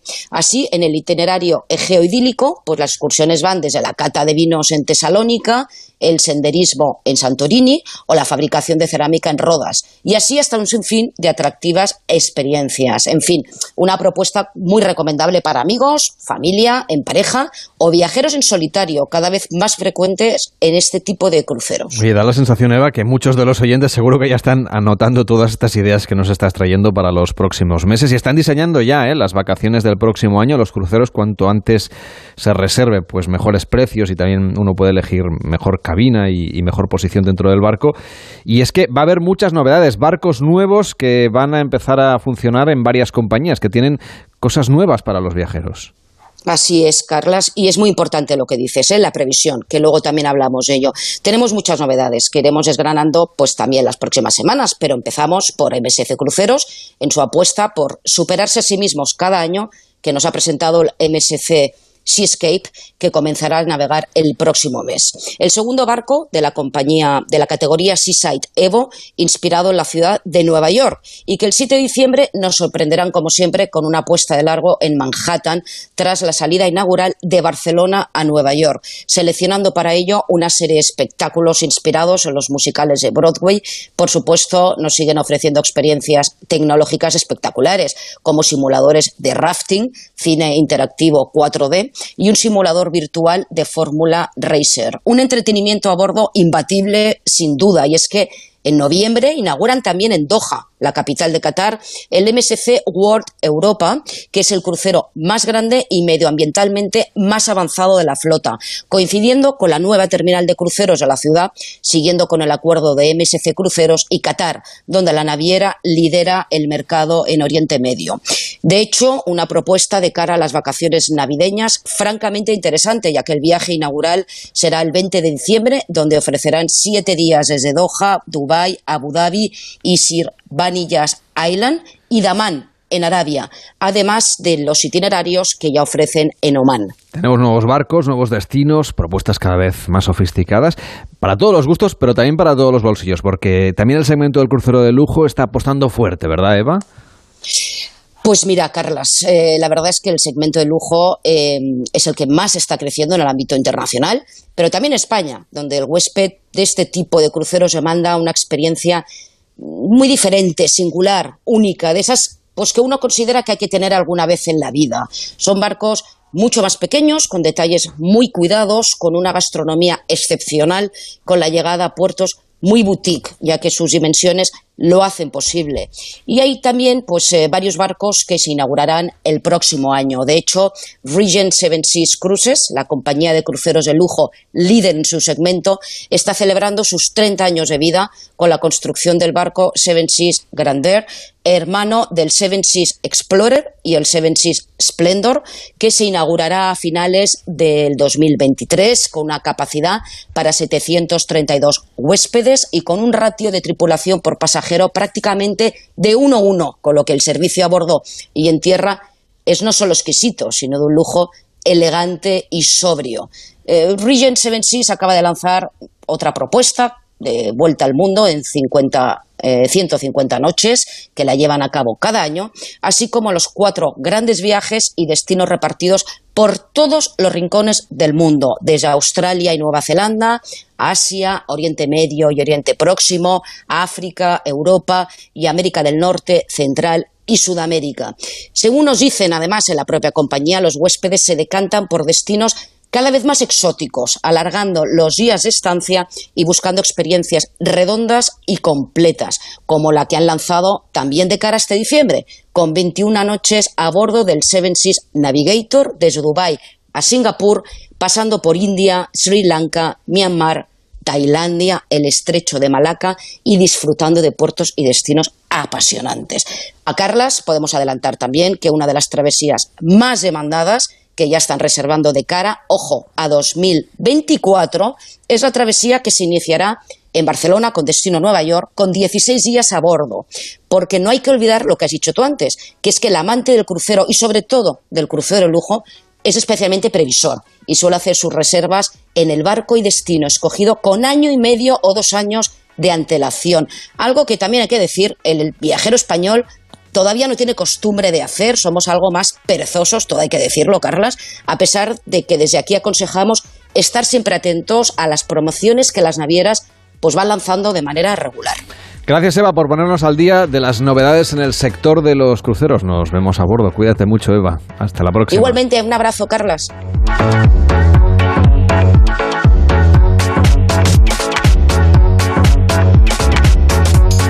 En Onda Cero, gente viajera. Carlas Lamelo.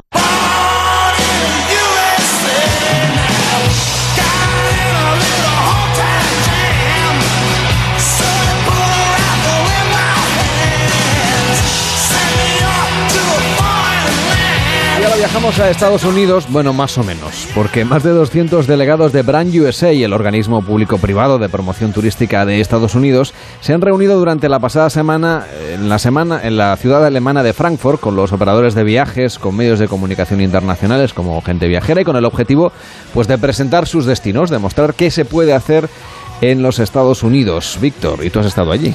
Así es, y han abierto las puertas de su país y de toda la oferta turística con la consigna de recuperar el turismo europeo perdido durante la crisis del coronavirus. Unos viajeros que optamos pues, por los viajes domésticos y los desplazamientos de corto radio dentro del continente y que tras la reapertura de las fronteras el pasado noviembre, pues tenemos la opción de cruzar el charco. Venga, unos viajeros que suponen más de la mitad de los ingresos del sector en Estados Unidos, de uno de los mercados donde el viajero español empieza ya a destacar entre los grandes emisores si nos ponemos a la par de Alemania, de Francia o del Reino Unido, un crecimiento en el que, por ejemplo, Iberia mantiene un papel fundamental con el incremento de su capacidad aérea, con una cifra histórica de plazas de cara al invierno. Van a ofrecer unos 2.000 vuelos, lo que supone un 21% más que en 2019, antes de la pandemia.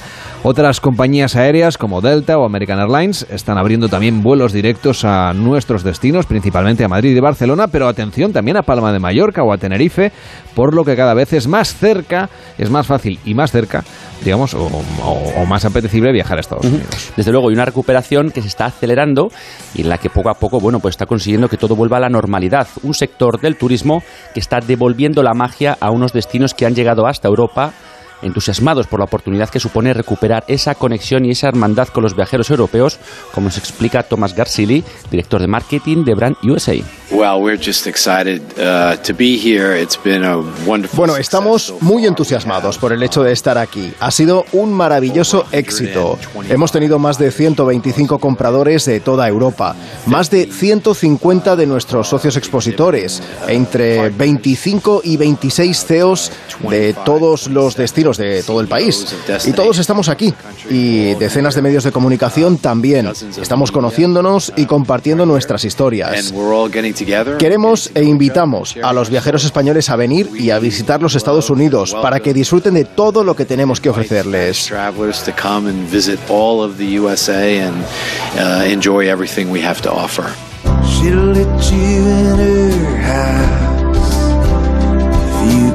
Seguramente los oyentes pensarán ya, pero es que resulta que mm, la fuerte apreciación del dólar frente al euro va a encarecer los viajes a Estados Unidos desde la Unión Europea. Algo que, claro, sumado a la inflación, pues empobrece un poquito a los viajeros de nuestro continente, también a sus economías y por lo tanto la capacidad de gasto. Así que, Víctor, ¿cómo van a compensar los americanos esto, estas dificultades económicas que tenemos aquí en Europa?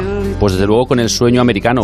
Han querido incidir mucho en esas sensaciones, despertar sentimientos y deseos a los viajeros a través de sus relatos para emocionar a unas familias bueno, pues que no han podido viajar durante estos últimos años y esto combinado con una fuerte rebaja de los precios que llegan incluso al 25% en algunos casos y muchas ganas de viajar son sin duda su gran combinación. Pues según datos recopilados, la llegada de viajeros españoles a Estados Unidos continuará creciendo hasta rozar el millón y para ello están trabajando de manera conjunta entre los destinos, ya que los viajeros pues ya no se conforman con un vuelo, por ejemplo, a San Francisco o a Nueva York. Los viajeros ya conocen seguramente estas ciudades y quieren explorar el país, descubrir descubrir nuevas ciudades, otras experiencias. A ver, háblanos de otros lugares a los que podamos viajar en Estados Unidos. Pues desde luego están muy volcados con las, con las comunidades locales y los pequeños comercios y quieren que el valor que aporta el turismo a esos destinos pues vaya repartido en todos los niveles y en todos los estados. Quieren, como te comentaba, pues enamorar a los viajeros a través de esos relatos de la multiculturalidad de sus barrios, de aprovechar la riqueza que ofrecen pues tener tantas etnias, religiones, costumbres y tradiciones que bien conjugadas pues ofrecen una variedad gastronómica y cultural y artística única en el mundo. También junto con las comunidades nativas, aquellos más en contacto con las raíces norteamericanas, que quieren que juegue un papel fundamental en la promoción del país y un desarrollo sostenible que llegue hasta esas comunidades, como por ejemplo las que están en torno a Las Vegas, que la gente puede ir a, disfrutar de la ciudad y luego pues acercarse al Estado y navegar por los ríos y esas reservas de sus naciones nativas, dándoles también la oportunidad de prosperar. Es una propuesta que nos tiene preparada Víctor Herranz, que además los veo con nuestro país, porque parece ser que hay una presencia vasca en Estados Unidos muy importante. Así es, como nos comentaba Tracy Barnhouse, que es la directora de la Oficina de Relaciones Públicas de Nevada, hay como unos 60.000 descendientes de una inmigración del País Vasco que se centró a finales del siglo XIX tras las guerras carlistas en búsqueda de oro y el pastoreo de ovejas en estados como Arizona, Nuevo México, Nevada, California. Entonces, bueno, pues vas allí y tienen sus bares, tienen sus sociedades gastronómicas todo sí con, un, con, un, con, una mezcla americana, pero bueno, se, se, mantiene mucho esa festividad de la cultura vasca y de su herencia. También en Nuevo México, pues también tienes parte de esas, de esas raíces eh, vascas y la verdad es que es, es muy bonito poder disfrutar de, de, esa, de, esa, mezcla de culturas. Tendremos ocasión de seguir descubriendo Estados Unidos aquí en Gente Viajera, claro que sí, un destino que sabemos que gusta muchísimo. Hacemos una pausa y a la vuelta nos subimos a un avión para ir a Galicia. Gente Viajera el programa de viajes de Onda Cero con Carlas Lamelo. ¿Sabías que en Carrefour y Carrefour.es te ayudamos con tu compra? Hasta el 13 de octubre repartimos 12 millones de euros en cupones canjeables en tu próxima compra. Te damos un vale de 3 euros por cada 12 euros de compra en artículos de la promoción. Vamos, que si compras 24 euros te llevas un vale de 6. Si compras 36, uno de 9. Y así hasta un vale máximo de 45. Carrefour, aquí poder elegir es poder ahorrar. El Ayuntamiento de Marbella está inmerso en la rehabilitación de uno de los edificios más singulares del patrimonio histórico de la ciudad, el Trapiche del Prado. Con una inversión cercana a los 4 millones de euros, cofinanciada al 80% por el Fondo Europeo de Desarrollo Regional FEDER, el consistorio trabaja en la puesta en valor de esta antigua fábrica de la caña de azúcar para convertirla en un centro de interpretación para uso cultural. Marbella, modelo de ciudad sostenible, Fondo Europeo de Desarrollo Regional. Una manera de hacer Europa. Shiseido, la marca a la vanguardia de la tecnología cosmética, celebra la culminación de 150 años de investigación presentando su nuevo dúo de serums Bioperformance Skin Filler. Descubre en Julia en la Onda cómo por primera vez el ácido hialurónico logra un efecto relleno inmediato para una piel de aspecto 5 años más joven en un solo día. El lunes 3 de octubre, el nuevo dúo de serums de Shiseido en Julia en la Onda, con Julia Otero. Te mereces esta radio. Onda Cero, tu radio. Entonces con el móvil puedo ver si mis hijos han llegado a casa o si han puesto la alarma al irse. Claro, puedes verlo todo cuando quieras. Con la app ves si está conectada la alarma y con las cámaras puedes ver si están ellos o no. ¿Mm? Además, con los sensores de puertas y ventanas sabes si está toda la casa cerrada. Es así de fácil. Y para cualquier otra cosa puedes avisarnos que nosotros siempre estamos al otro lado. Protege tu hogar frente a robos y ocupaciones con la alarma de Securitas Direct. Llama ahora al 900-272-272. Los personajes de nuestra infancia vuelven para recordarnos que los niños con cáncer nos necesitan. Juntos podemos hacer que los niños de la Fundación Aladina tengan la infancia que se merecen. Todos para uno. Y uno para todos. Colabora en aladina.org. Desciende por una tirolina con historia. En Aponte Nova Lugo te espera la tirolina más larga de Galicia, que recrea el trazado del antiguo tranvía aéreo que transportaba mineral. Una experiencia excitante, con más de 300 metros de longitud y hasta 80 de altura. Más info en tirolinadasminas.com.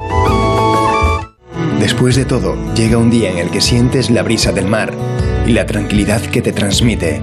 Te imaginas disfrutando de una gastronomía exquisita, de rutas y paisajes. Y te das cuenta de que estabas perdiendo el norte. Visita a Mariña Lucense. Vuelve a encontrar el norte. En Onda Cero, gente viajera. Carlas Lamelo. Hoy nos hemos subido a un avión de pasajeros. Vamos camino de Galicia. El comandante acaba de anunciar que llegaremos a la hora programada y que la previsión del tiempo en destino nos habla claro de nubes y de alguna lluvia. Estoy sentado entre dos mujeres. A mi izquierda, mirando por la ventanilla, una pasajera que observa las vistas desde, desde este asiento con una mezcla de melancolía y como de ansiedad. La verdad es que viéndola pareciera que tiene miedo a volar, pero, pero en realidad creo que no es eso. Parece que acude a una cita y no es una cita cualquiera. En una libreta que le acompaña está subrayado un nombre, pone Lois Lobo. Y de la última O sale una flecha que une este nombre con la cabecera de un periódico, El Faro de Vigo, y un número de teléfono, y el nombre de un hotel. A mi derecha hay otra mujer, nació en Pontevedra y es escritora y articulista, acaba de publicar el libro Nada que perder. Susana Fortes, ¿cómo estás? Buenas tardes. Hola, ¿qué tal? Buenas tardes. ¿Qué crees que le pasa a esta mujer que nos acompaña? A la de la derecha, Exacto. a la que va mirando por la ventanilla. Exacto. Bueno, ella es quien nos va a contar la historia en realidad. Es la protagonista de Nada que perder. Es, se llama Blanca Suances. Ella vive en Copenhague, vivía en Copenhague, trabaja para una agencia literaria, pero eh, recibió una llamada de teléfono de un periodista Lois Lobo, ese que tiene apuntado en la libreta, y que le ha dado la- una noticia que le ha dejado, que le ha dejado en shock, ¿no? Y es que le cuenta pues que han aparecido en un poblado eh, que se llama Santa Tecla, ¿no? que es un un yacimiento arqueológico que muy conocido en Galicia desde la época de la edad, desde la edad del bronce, ¿no? En realidad.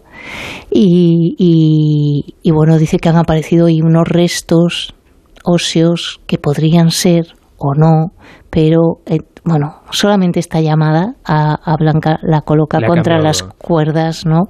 Y bueno, se coge un avión a Vigo. Y, y- y parece que tiene una cita, como decíamos, pero no, está, no anda muy convencida. No, porque porque a ver, no sé cómo contar esto sin contar demasiado. Vamos a ver, todo, todo, la, eh, mm, la novela tiene dos momentos temporales, ¿no? Dos ejes temporales diferenciados. Uno es el verano del 79, que es el verano en el que pasa todo.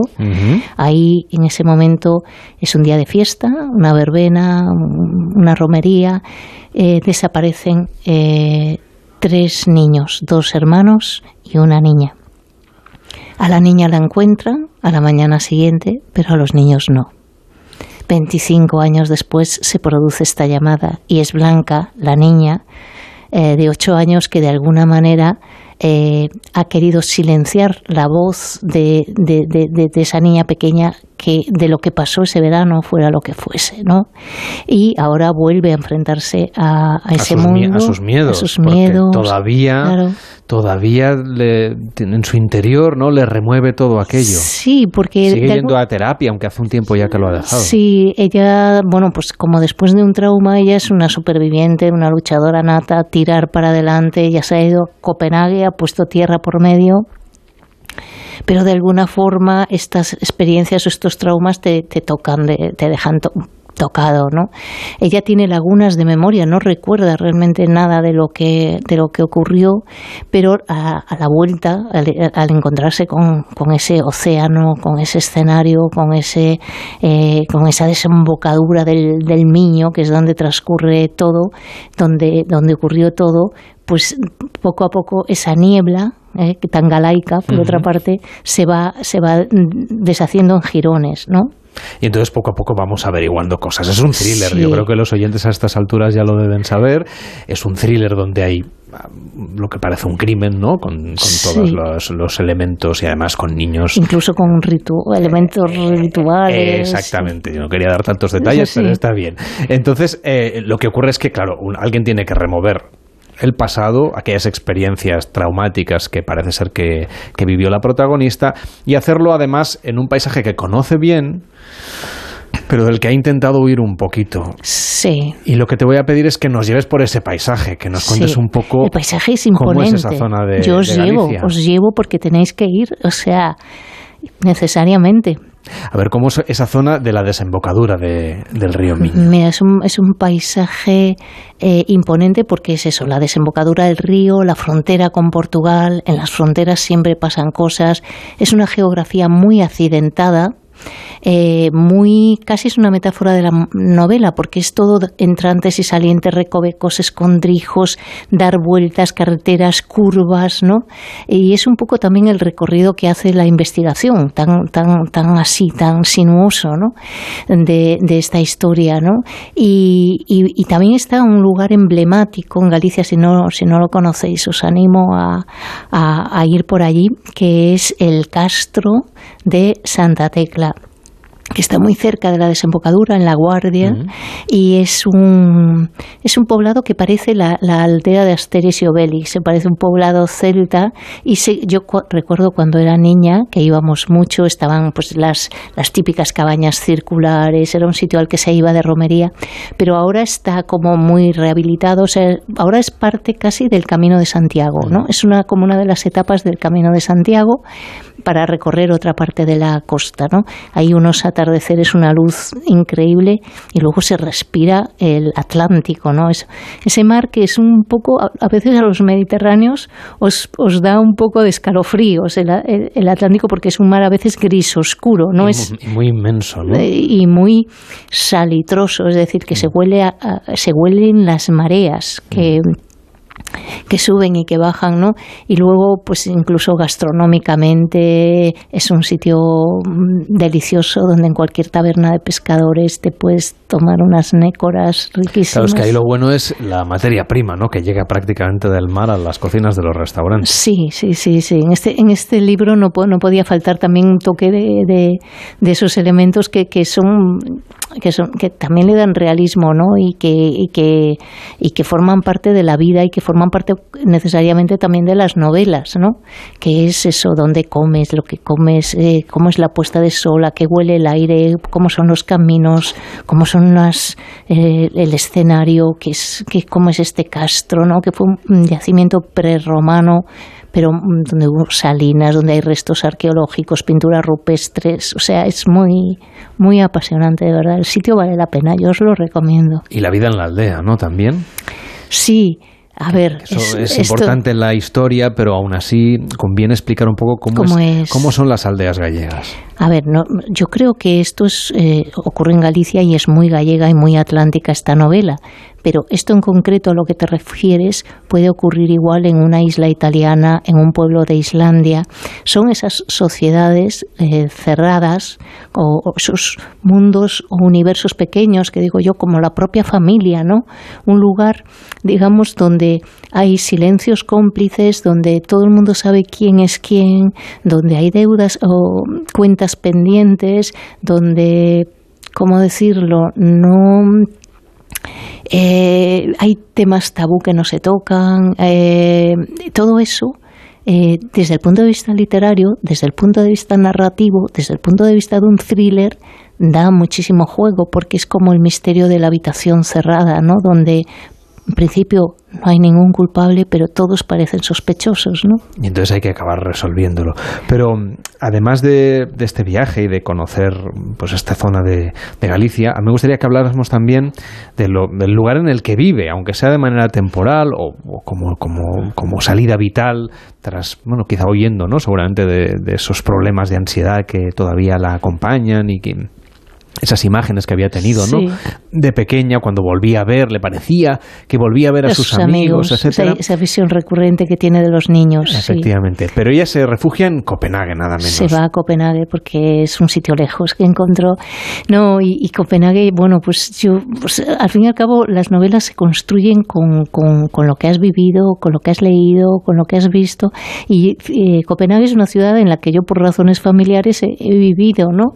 Y, eh, y la conozco y, también me conectaba también mucho con las sagas nórdicas, es un guiño que me encantan, ¿no? Todas estas series nórdicas, eh, bueno, en concreto la danesa, Borgen y mm. tal, pero, pero bueno, la elección de, Copenhague es un, es un contraste, ¿no? Es, eh, es la, la vuelta, digamos, desde el mundo cosmopolita, seguro, es un refugio que ella trabaja allí para una agencia literaria como freelance y, y, se ha instalado mucho en su guardilla de libros, madera, como muebles, como muy confortable todo.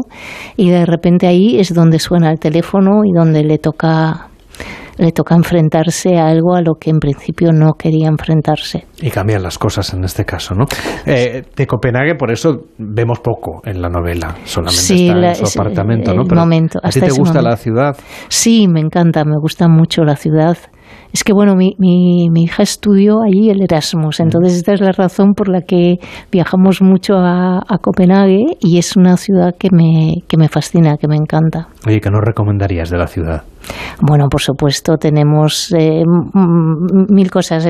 Muy cerca el castillo de, de Helsingor, ¿no? que es un sitio muy bonito, las fábricas de cerveza, que, eh, a ver, la biblioteca, que fue lo que más me llamó la atención el primer, en el primer viaje que hice eh, y luego caminar el cementerio de Assistance, ¿no? que es pues ahí donde está Andersen, están todos los daneses ilustres y es un cementerio muy bonito, muy humanizado eh, la sirenita es un viaje, no es nada, es una, es una escultura que, que, que, es muy pequeña, pero todos, todos tenemos ahí nuestra foto, nuestra foto con el Báltico al fondo, ¿no? Y, y, bueno, pues es una ciudad para pasear los muelles, los, los barrios marítimos, o sea, no sé, es una... Y más referencias viajeras, porque a la protagonista le gustaba ver con sus amigos memorias de África. Sí, sí, sí toda una novela es una, de viajes. De viajes, sí. una, gran novela de viajes de una eh, danesa.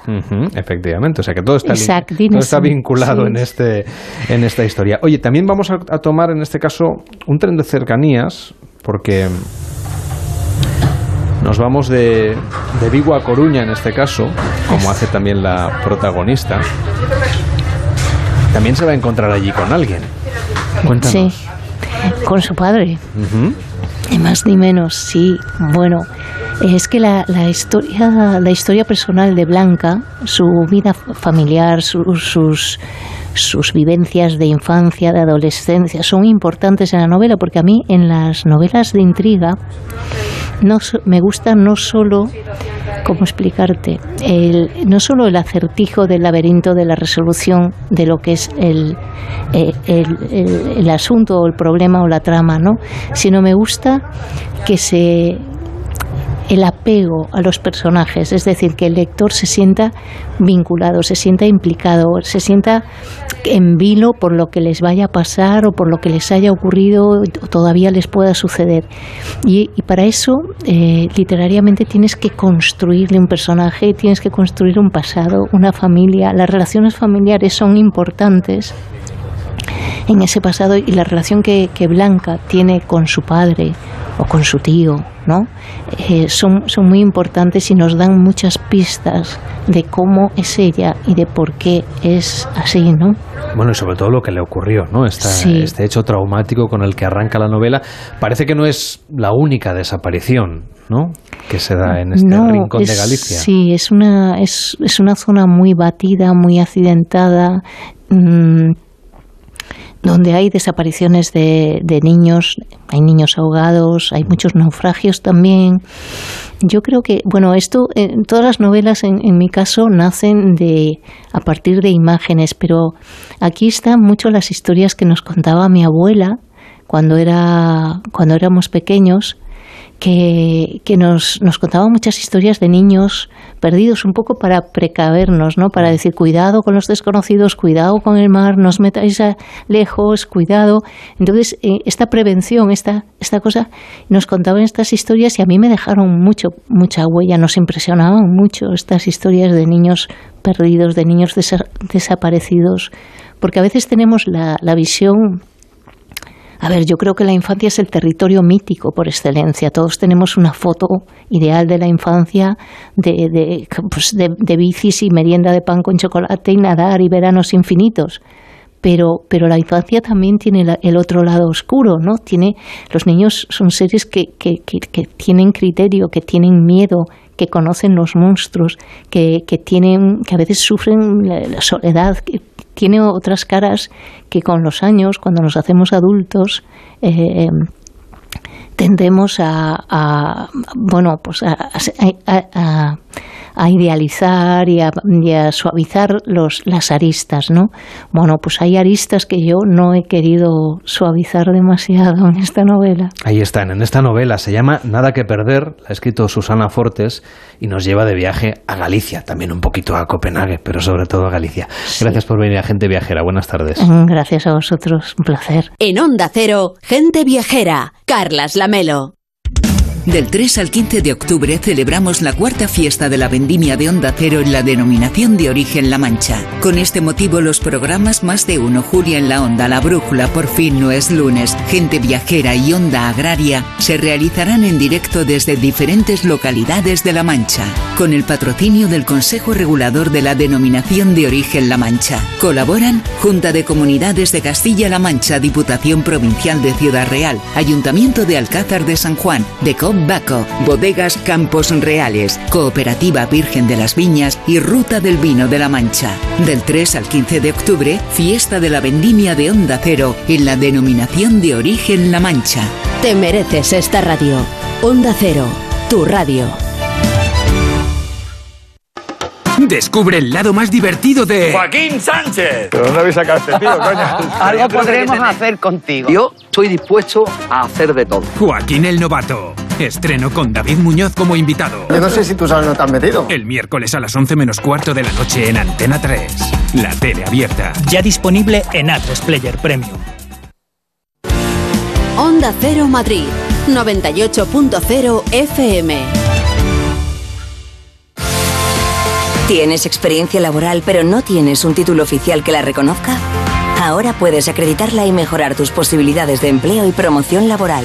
Inscríbete en el procedimiento de reconocimiento de las competencias profesionales de la Comunidad de Madrid.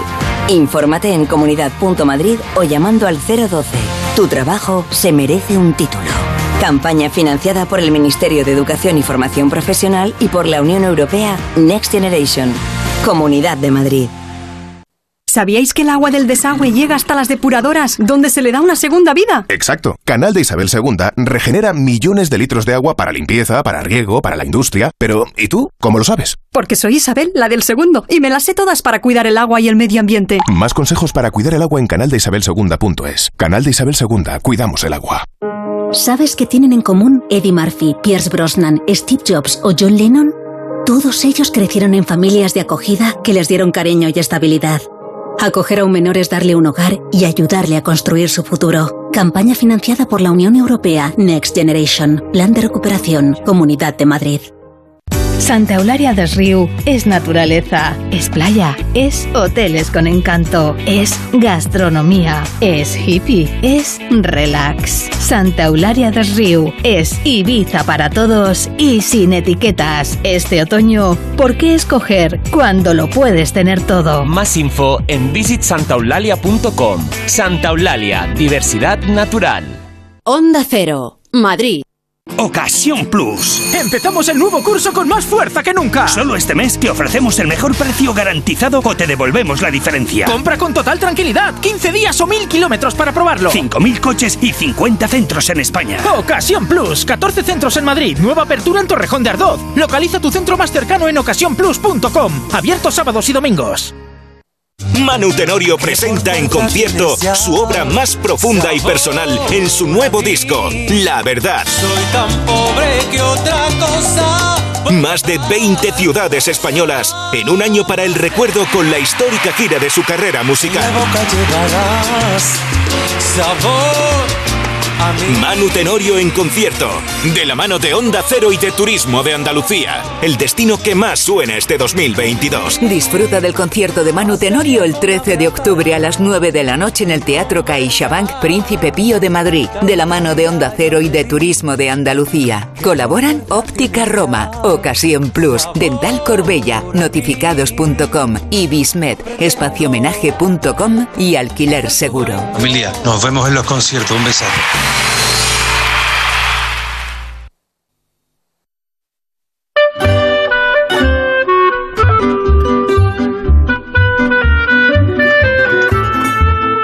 Onda gente viajera, Carlas Lamelo.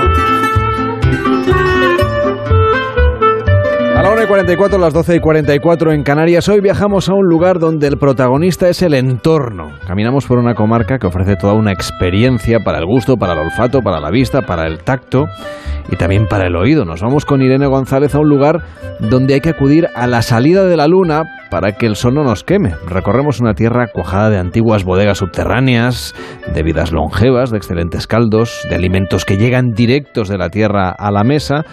Nos vamos con Irene González a la DEO de Rueda, donde ha nacido un nuevo concepto de enoturismo y gastroturismo. De mucha altura, por cierto.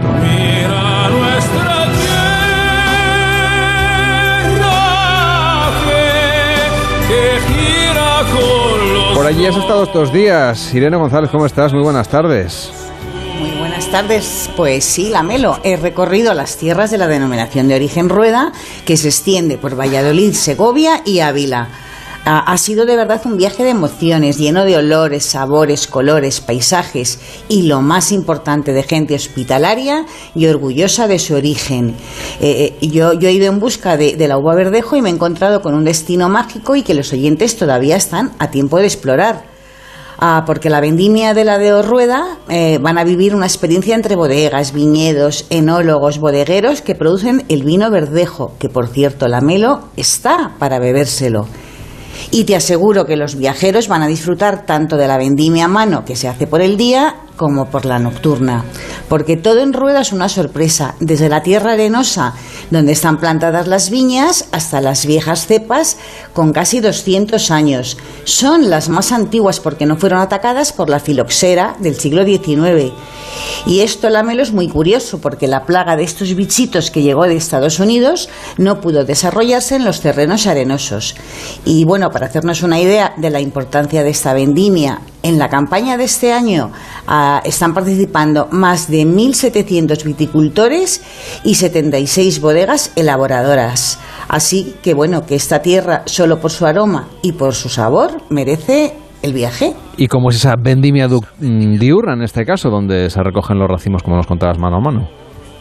Pues la Melo es un auténtico viaje en el tiempo, mm, porque aunque haga un calor de justicia, los vendimiadores tienen que recoger eh, la uva de día y a mano para verla bien y para realizar el corte perfecto. Eh, estas eh, uvas que se recogen a mano son de viñas de vaso que están plantadas sin apoyo en la tierra. Son las de toda la vida y sus raíces entran 5 metros bajo el suelo para buscar el agua. Estas viñas viejas de uva muy muy dulce, bueno, la prueba es que es una delicia, han pasado de generación en generación. Ah, porque es que estos castellano-leoneses tan sabios han peleado duro para conservar y mimar la tierra de sus antepasados. Nos encontramos con una vendimiadora, con Ednar Espuñes, que es propietaria de una hectárea que ha sido de su familia de toda la vida. Y me contaba eh, en esta época, si vas por la noche, ver las máquinas, las máquinas de que es una, una auténtica maravilla, ver cómo trabajan, cómo se recoge un producto para que la calidad sea óptima. Bueno, todo eso eh, es una parte que puede enamorar muy bien al, consumidor. Luego vas a degustar en tu propia casa, en, las bodegas, los productos que tanto éxitos han tenido a nivel comercial en, nacional e internacional. Eh, y luego vas a ver la gastronomía de muchísimos restaurantes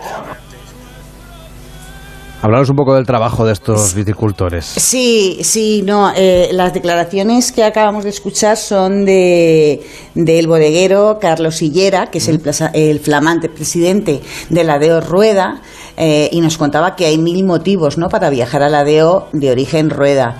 Eh, nos decía que uno es el paisaje y otro la tradición. Y Enar, que estábamos con ella, con esa vendimiadora que nos encontramos por ahí por los parajes, nos contaba que bueno que ella desde pequeña ha ido a esas tierras, eh, las ha heredado de su madre, de su abuela, de su bisabuela y que es algo tangible que, que ha vivido toda la vida y ahora estaba allí mm, pues recogiendo. Y del trabajo de Enar y de su familia sale el espectacular vino de verdejo de las bodegas Rodríguez y Sanzo, que es de Valladolid, donde no hay que perderse el magnífico vino bajo velo, que tiene una calidad buenísima. Y lo más importante es que ya se hacía en tiempos de los reyes católicos. Y te aseguro, la Melo, que marida de lujo con jamón, con secreto y con pluma ibéricos. Oye, y hasta ahora, hasta ahora no se dan esos detalles, Irene. Ay, de verdad, es que y en pleno campo probar eso. mm, Ah, tiene que ser espectacular. Oye, hablamos de la, de la vendimia nocturna porque no me lo quiero perder. Pues mira, es toda una vivencia bajo las estrellas y en pleno campo, ¿no? Donde estás pues como unas cuatro horas eh, mm, ahí con los vendimiadores y te aseguro que se pasan volando. O sea, llegas como a las 11 de la noche y estás hasta las 4 de la mañana y el tiempo, bueno, ni te has enterado. Esta vendimia empieza con la puesta de sol y termina al alba. Mm, se hace de noche para que la uva no pase calor, para que no sufra y no se oxide. Eh, porque la temperatura de la noche es la ideal para la recolección en espaldera. Eh, las uvas las recogen unas cosechadoras, cosechadoras enormes que miden más de 3 metros de altura, que tienen unas ruedas gigantes que giran como 360 eh, grados y unos focos lamelo que dan tanta luz que parece que estás en otro planeta, ¿no? De noche y con estas máquinas, bueno, mm, se van metiendo entre las espalderas, eh, agita con un bastidor eh, las vides y la uva cae en la tolva.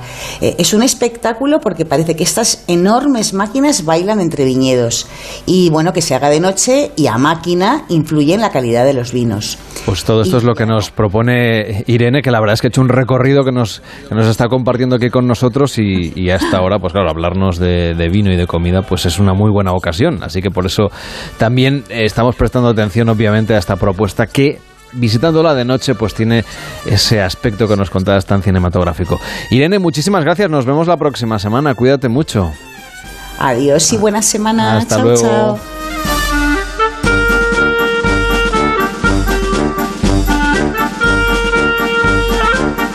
Gente Viajera, el programa de viajes de Onda Cero con Carlas Lamelo.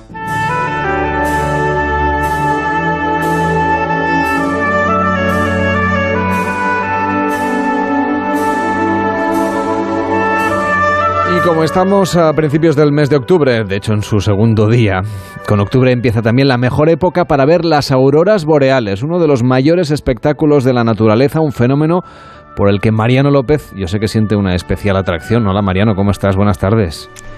Muy buenas tardes, Carles, así es. La temporada, se podría decir, para ver las auroras boreales, pues va de otoño a la primavera, desde este mes de octubre hasta marzo. ¿Cuándo recomendarías tú viajar para poder contemplar mejor este espectáculo? Pues sí, la aurora boreal, la aurora polar del norte, porque hay auroras polares del sur, las auroras australes, pero son muy difíciles de ver porque estarían dentro, en el centro de la Antártida, hay que, habría que ir para ir a verles. Pues la aurora del norte, la aurora boreal, es un fenómeno que está presente todo el año, pero solo se muestra de noche. Te muestra en las latitudes del extremo norte del planeta de noche, de modo que no se puede ver en verano cuando el sol en esas latitudes brilla prácticamente todo el día y de hecho llega a estar presente 24 horas al día en algunas de esas latitudes. Así que hay que intentar ver las auroras de octubre a marzo. Mejor ahora y en marzo que en el centro del invierno, porque las temperaturas ahora y en marzo son más suaves. Yo he estado, Carles, en el extremo norte de Finlandia en diciembre buscando la aurora y he tenido que sufrir temperaturas de hasta 24 grados bajo cero. Se me lavan las pestañas. Madre tengo mía. algún testimonio, tengo algún testimonio gráfico de ese momento y de ese frío. Ahora no hace frío, no hay nieve y con suerte se puede ver la aurora reflejada en los lagos, ese fenómeno también maravilloso al que llaman la doble aurora. A ver, Mariano, ¿y ¿por qué va la gente a pasar ese frío? Gente como tú, 24 grados bajo cero. A ver, que tiene la aurora boreal que, en fin, nos motive a, a este sufrimiento Pues tan sí, agradable, por yo- otra parte, imagino. Yo creo, Carlos, que contemplar la aurora boreal es asistir a uno de los espectáculos más impresionantes que se pueden ver en la naturaleza. Cualquiera que la haya visto alguna vez no podrá evitar sentirse atrapado por la belleza, por el misterio de este fenómeno. Una cortina de luces fosforescentes que cubre todo el cielo y se mueve y baila y nos recuerda, sobre todo a los urbanitas, que ahí afuera no solo hay miles de millones de estrellas en miles de millones de galaxias, sino que además están, estamos en continuo movimiento. Estamos visitando estas auroras boreales, al menos a través de la radio. ¿Cómo fue, Mariano, tu primera vez? Cuando por en fin, tuviste la primera oportunidad de ver una aurora boreal. Pues sí, fue en Kastlautanen, cerca de Ívalo, donde está el aeropuerto situado más al norte de Finlandia. Yo había ido a vivir una experiencia un tanto disparatada, fíjate, a pasar la noche en un iglú de hielo. Eso es para contarlo más despacio. Yo adelanto que el problema mayor estuvo en que se congelaron los pantalones vaqueros que me dejé colgados en una percha. Bueno, el caso es que todo a mi alrededor estaba nevado, un paisaje ya de por sí sin la aurora precioso. En marzo, como yo decía, por la nieve y ahora por los colores del otoño. No esperaba ver ese día, esa noche, la aurora. La aurora, hay que decirlo, es impredecible, su intensidad depende mucho de las tormentas solares. Pero yo tuve mucha suerte. Cerca de las 10 de la noche, en un extremo del cielo, nació una especie de rizo verde, pequeño, fosforescente, que describía círculos sobre el centro.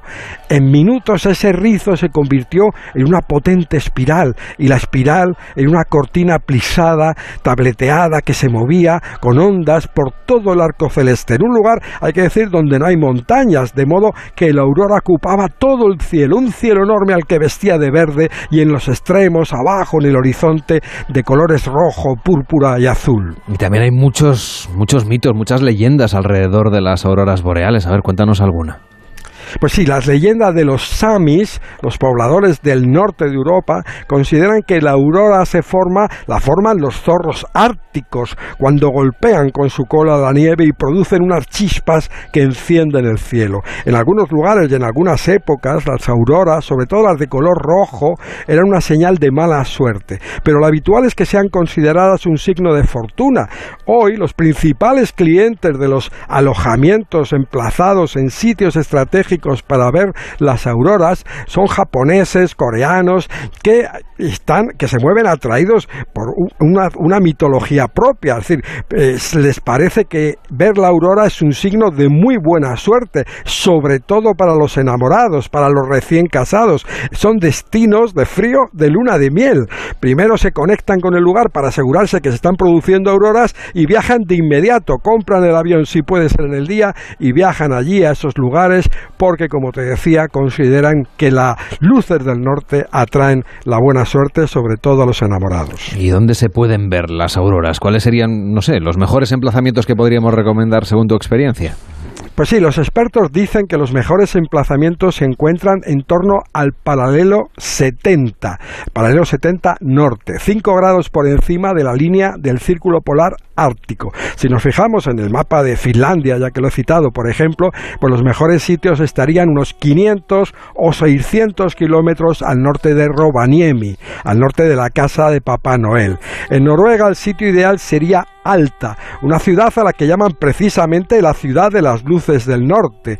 Sin salir de Europa hay otros muchos territorios donde es posible ver la aurora, y también en Canadá, en Alaska, en Siberia, pero para nosotros los lugares más cercanos se encuentran en el extremo norte de Europa, en el continente Vamos a recuperar la conexión. Ahora nos decías en el, en el, continente, ¿no? Eh, ¿En islas como? Ah, perdona. Sí. Ay, perdona, decía que... No, te hemos perdido, no, es, no es culpa tuya. Ah, no, no, decía, perdóname, que, que, en, que en el continente, dentro del, sin salir del continente, bueno, pues yo citaba Alta, la ciudad de las luces del norte en Noruega, Kiruna en Suecia, o a los alrededores de Ívalo al norte de Finlandia. Y, y, y luego las islas, las Shetland, Islandia, o en el extremo mucho más al norte, las Svalbard, las islas noruegas. Oye, ¿qué música, Mariano, nos has traído de estos territorios? Pues mira, una canción singular se llama precisamente La Fuente de la Aurora. La interpreta Mari Boine, una cantante noruega que nació en Alta, en la ciudad de las luces del norte, y que pasa por ser la principal embajadora de la música de los Samis, los habitantes del norte de Europa que descienden de los primeros pobladores de la región. Los Samis no les gusta que le llamen lapones porque es un insulto. Lapones en la lengua sami significa inculto, paleto, andrajoso, y, los y ellos ya llaman a lo que nosotros llamamos habitualmente a Laponia, le llaman Sapmi. De eso habla esta canción, del territorio conocido como Sapmi, el territorio donde nos llegan esas luces, las auroras, las luces, Carles, que hacen bailar al cielo.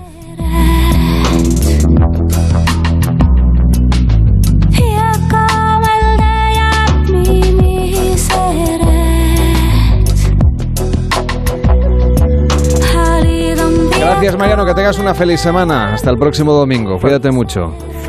feliz semana, Carles. Un abrazo. La próxima semana viajaremos a El Provencio, en Cuenca, para celebrar la fiesta de la vendimia de Onda Cero con la DEO Castilla-La Mancha. Que tengan ustedes un feliz domingo.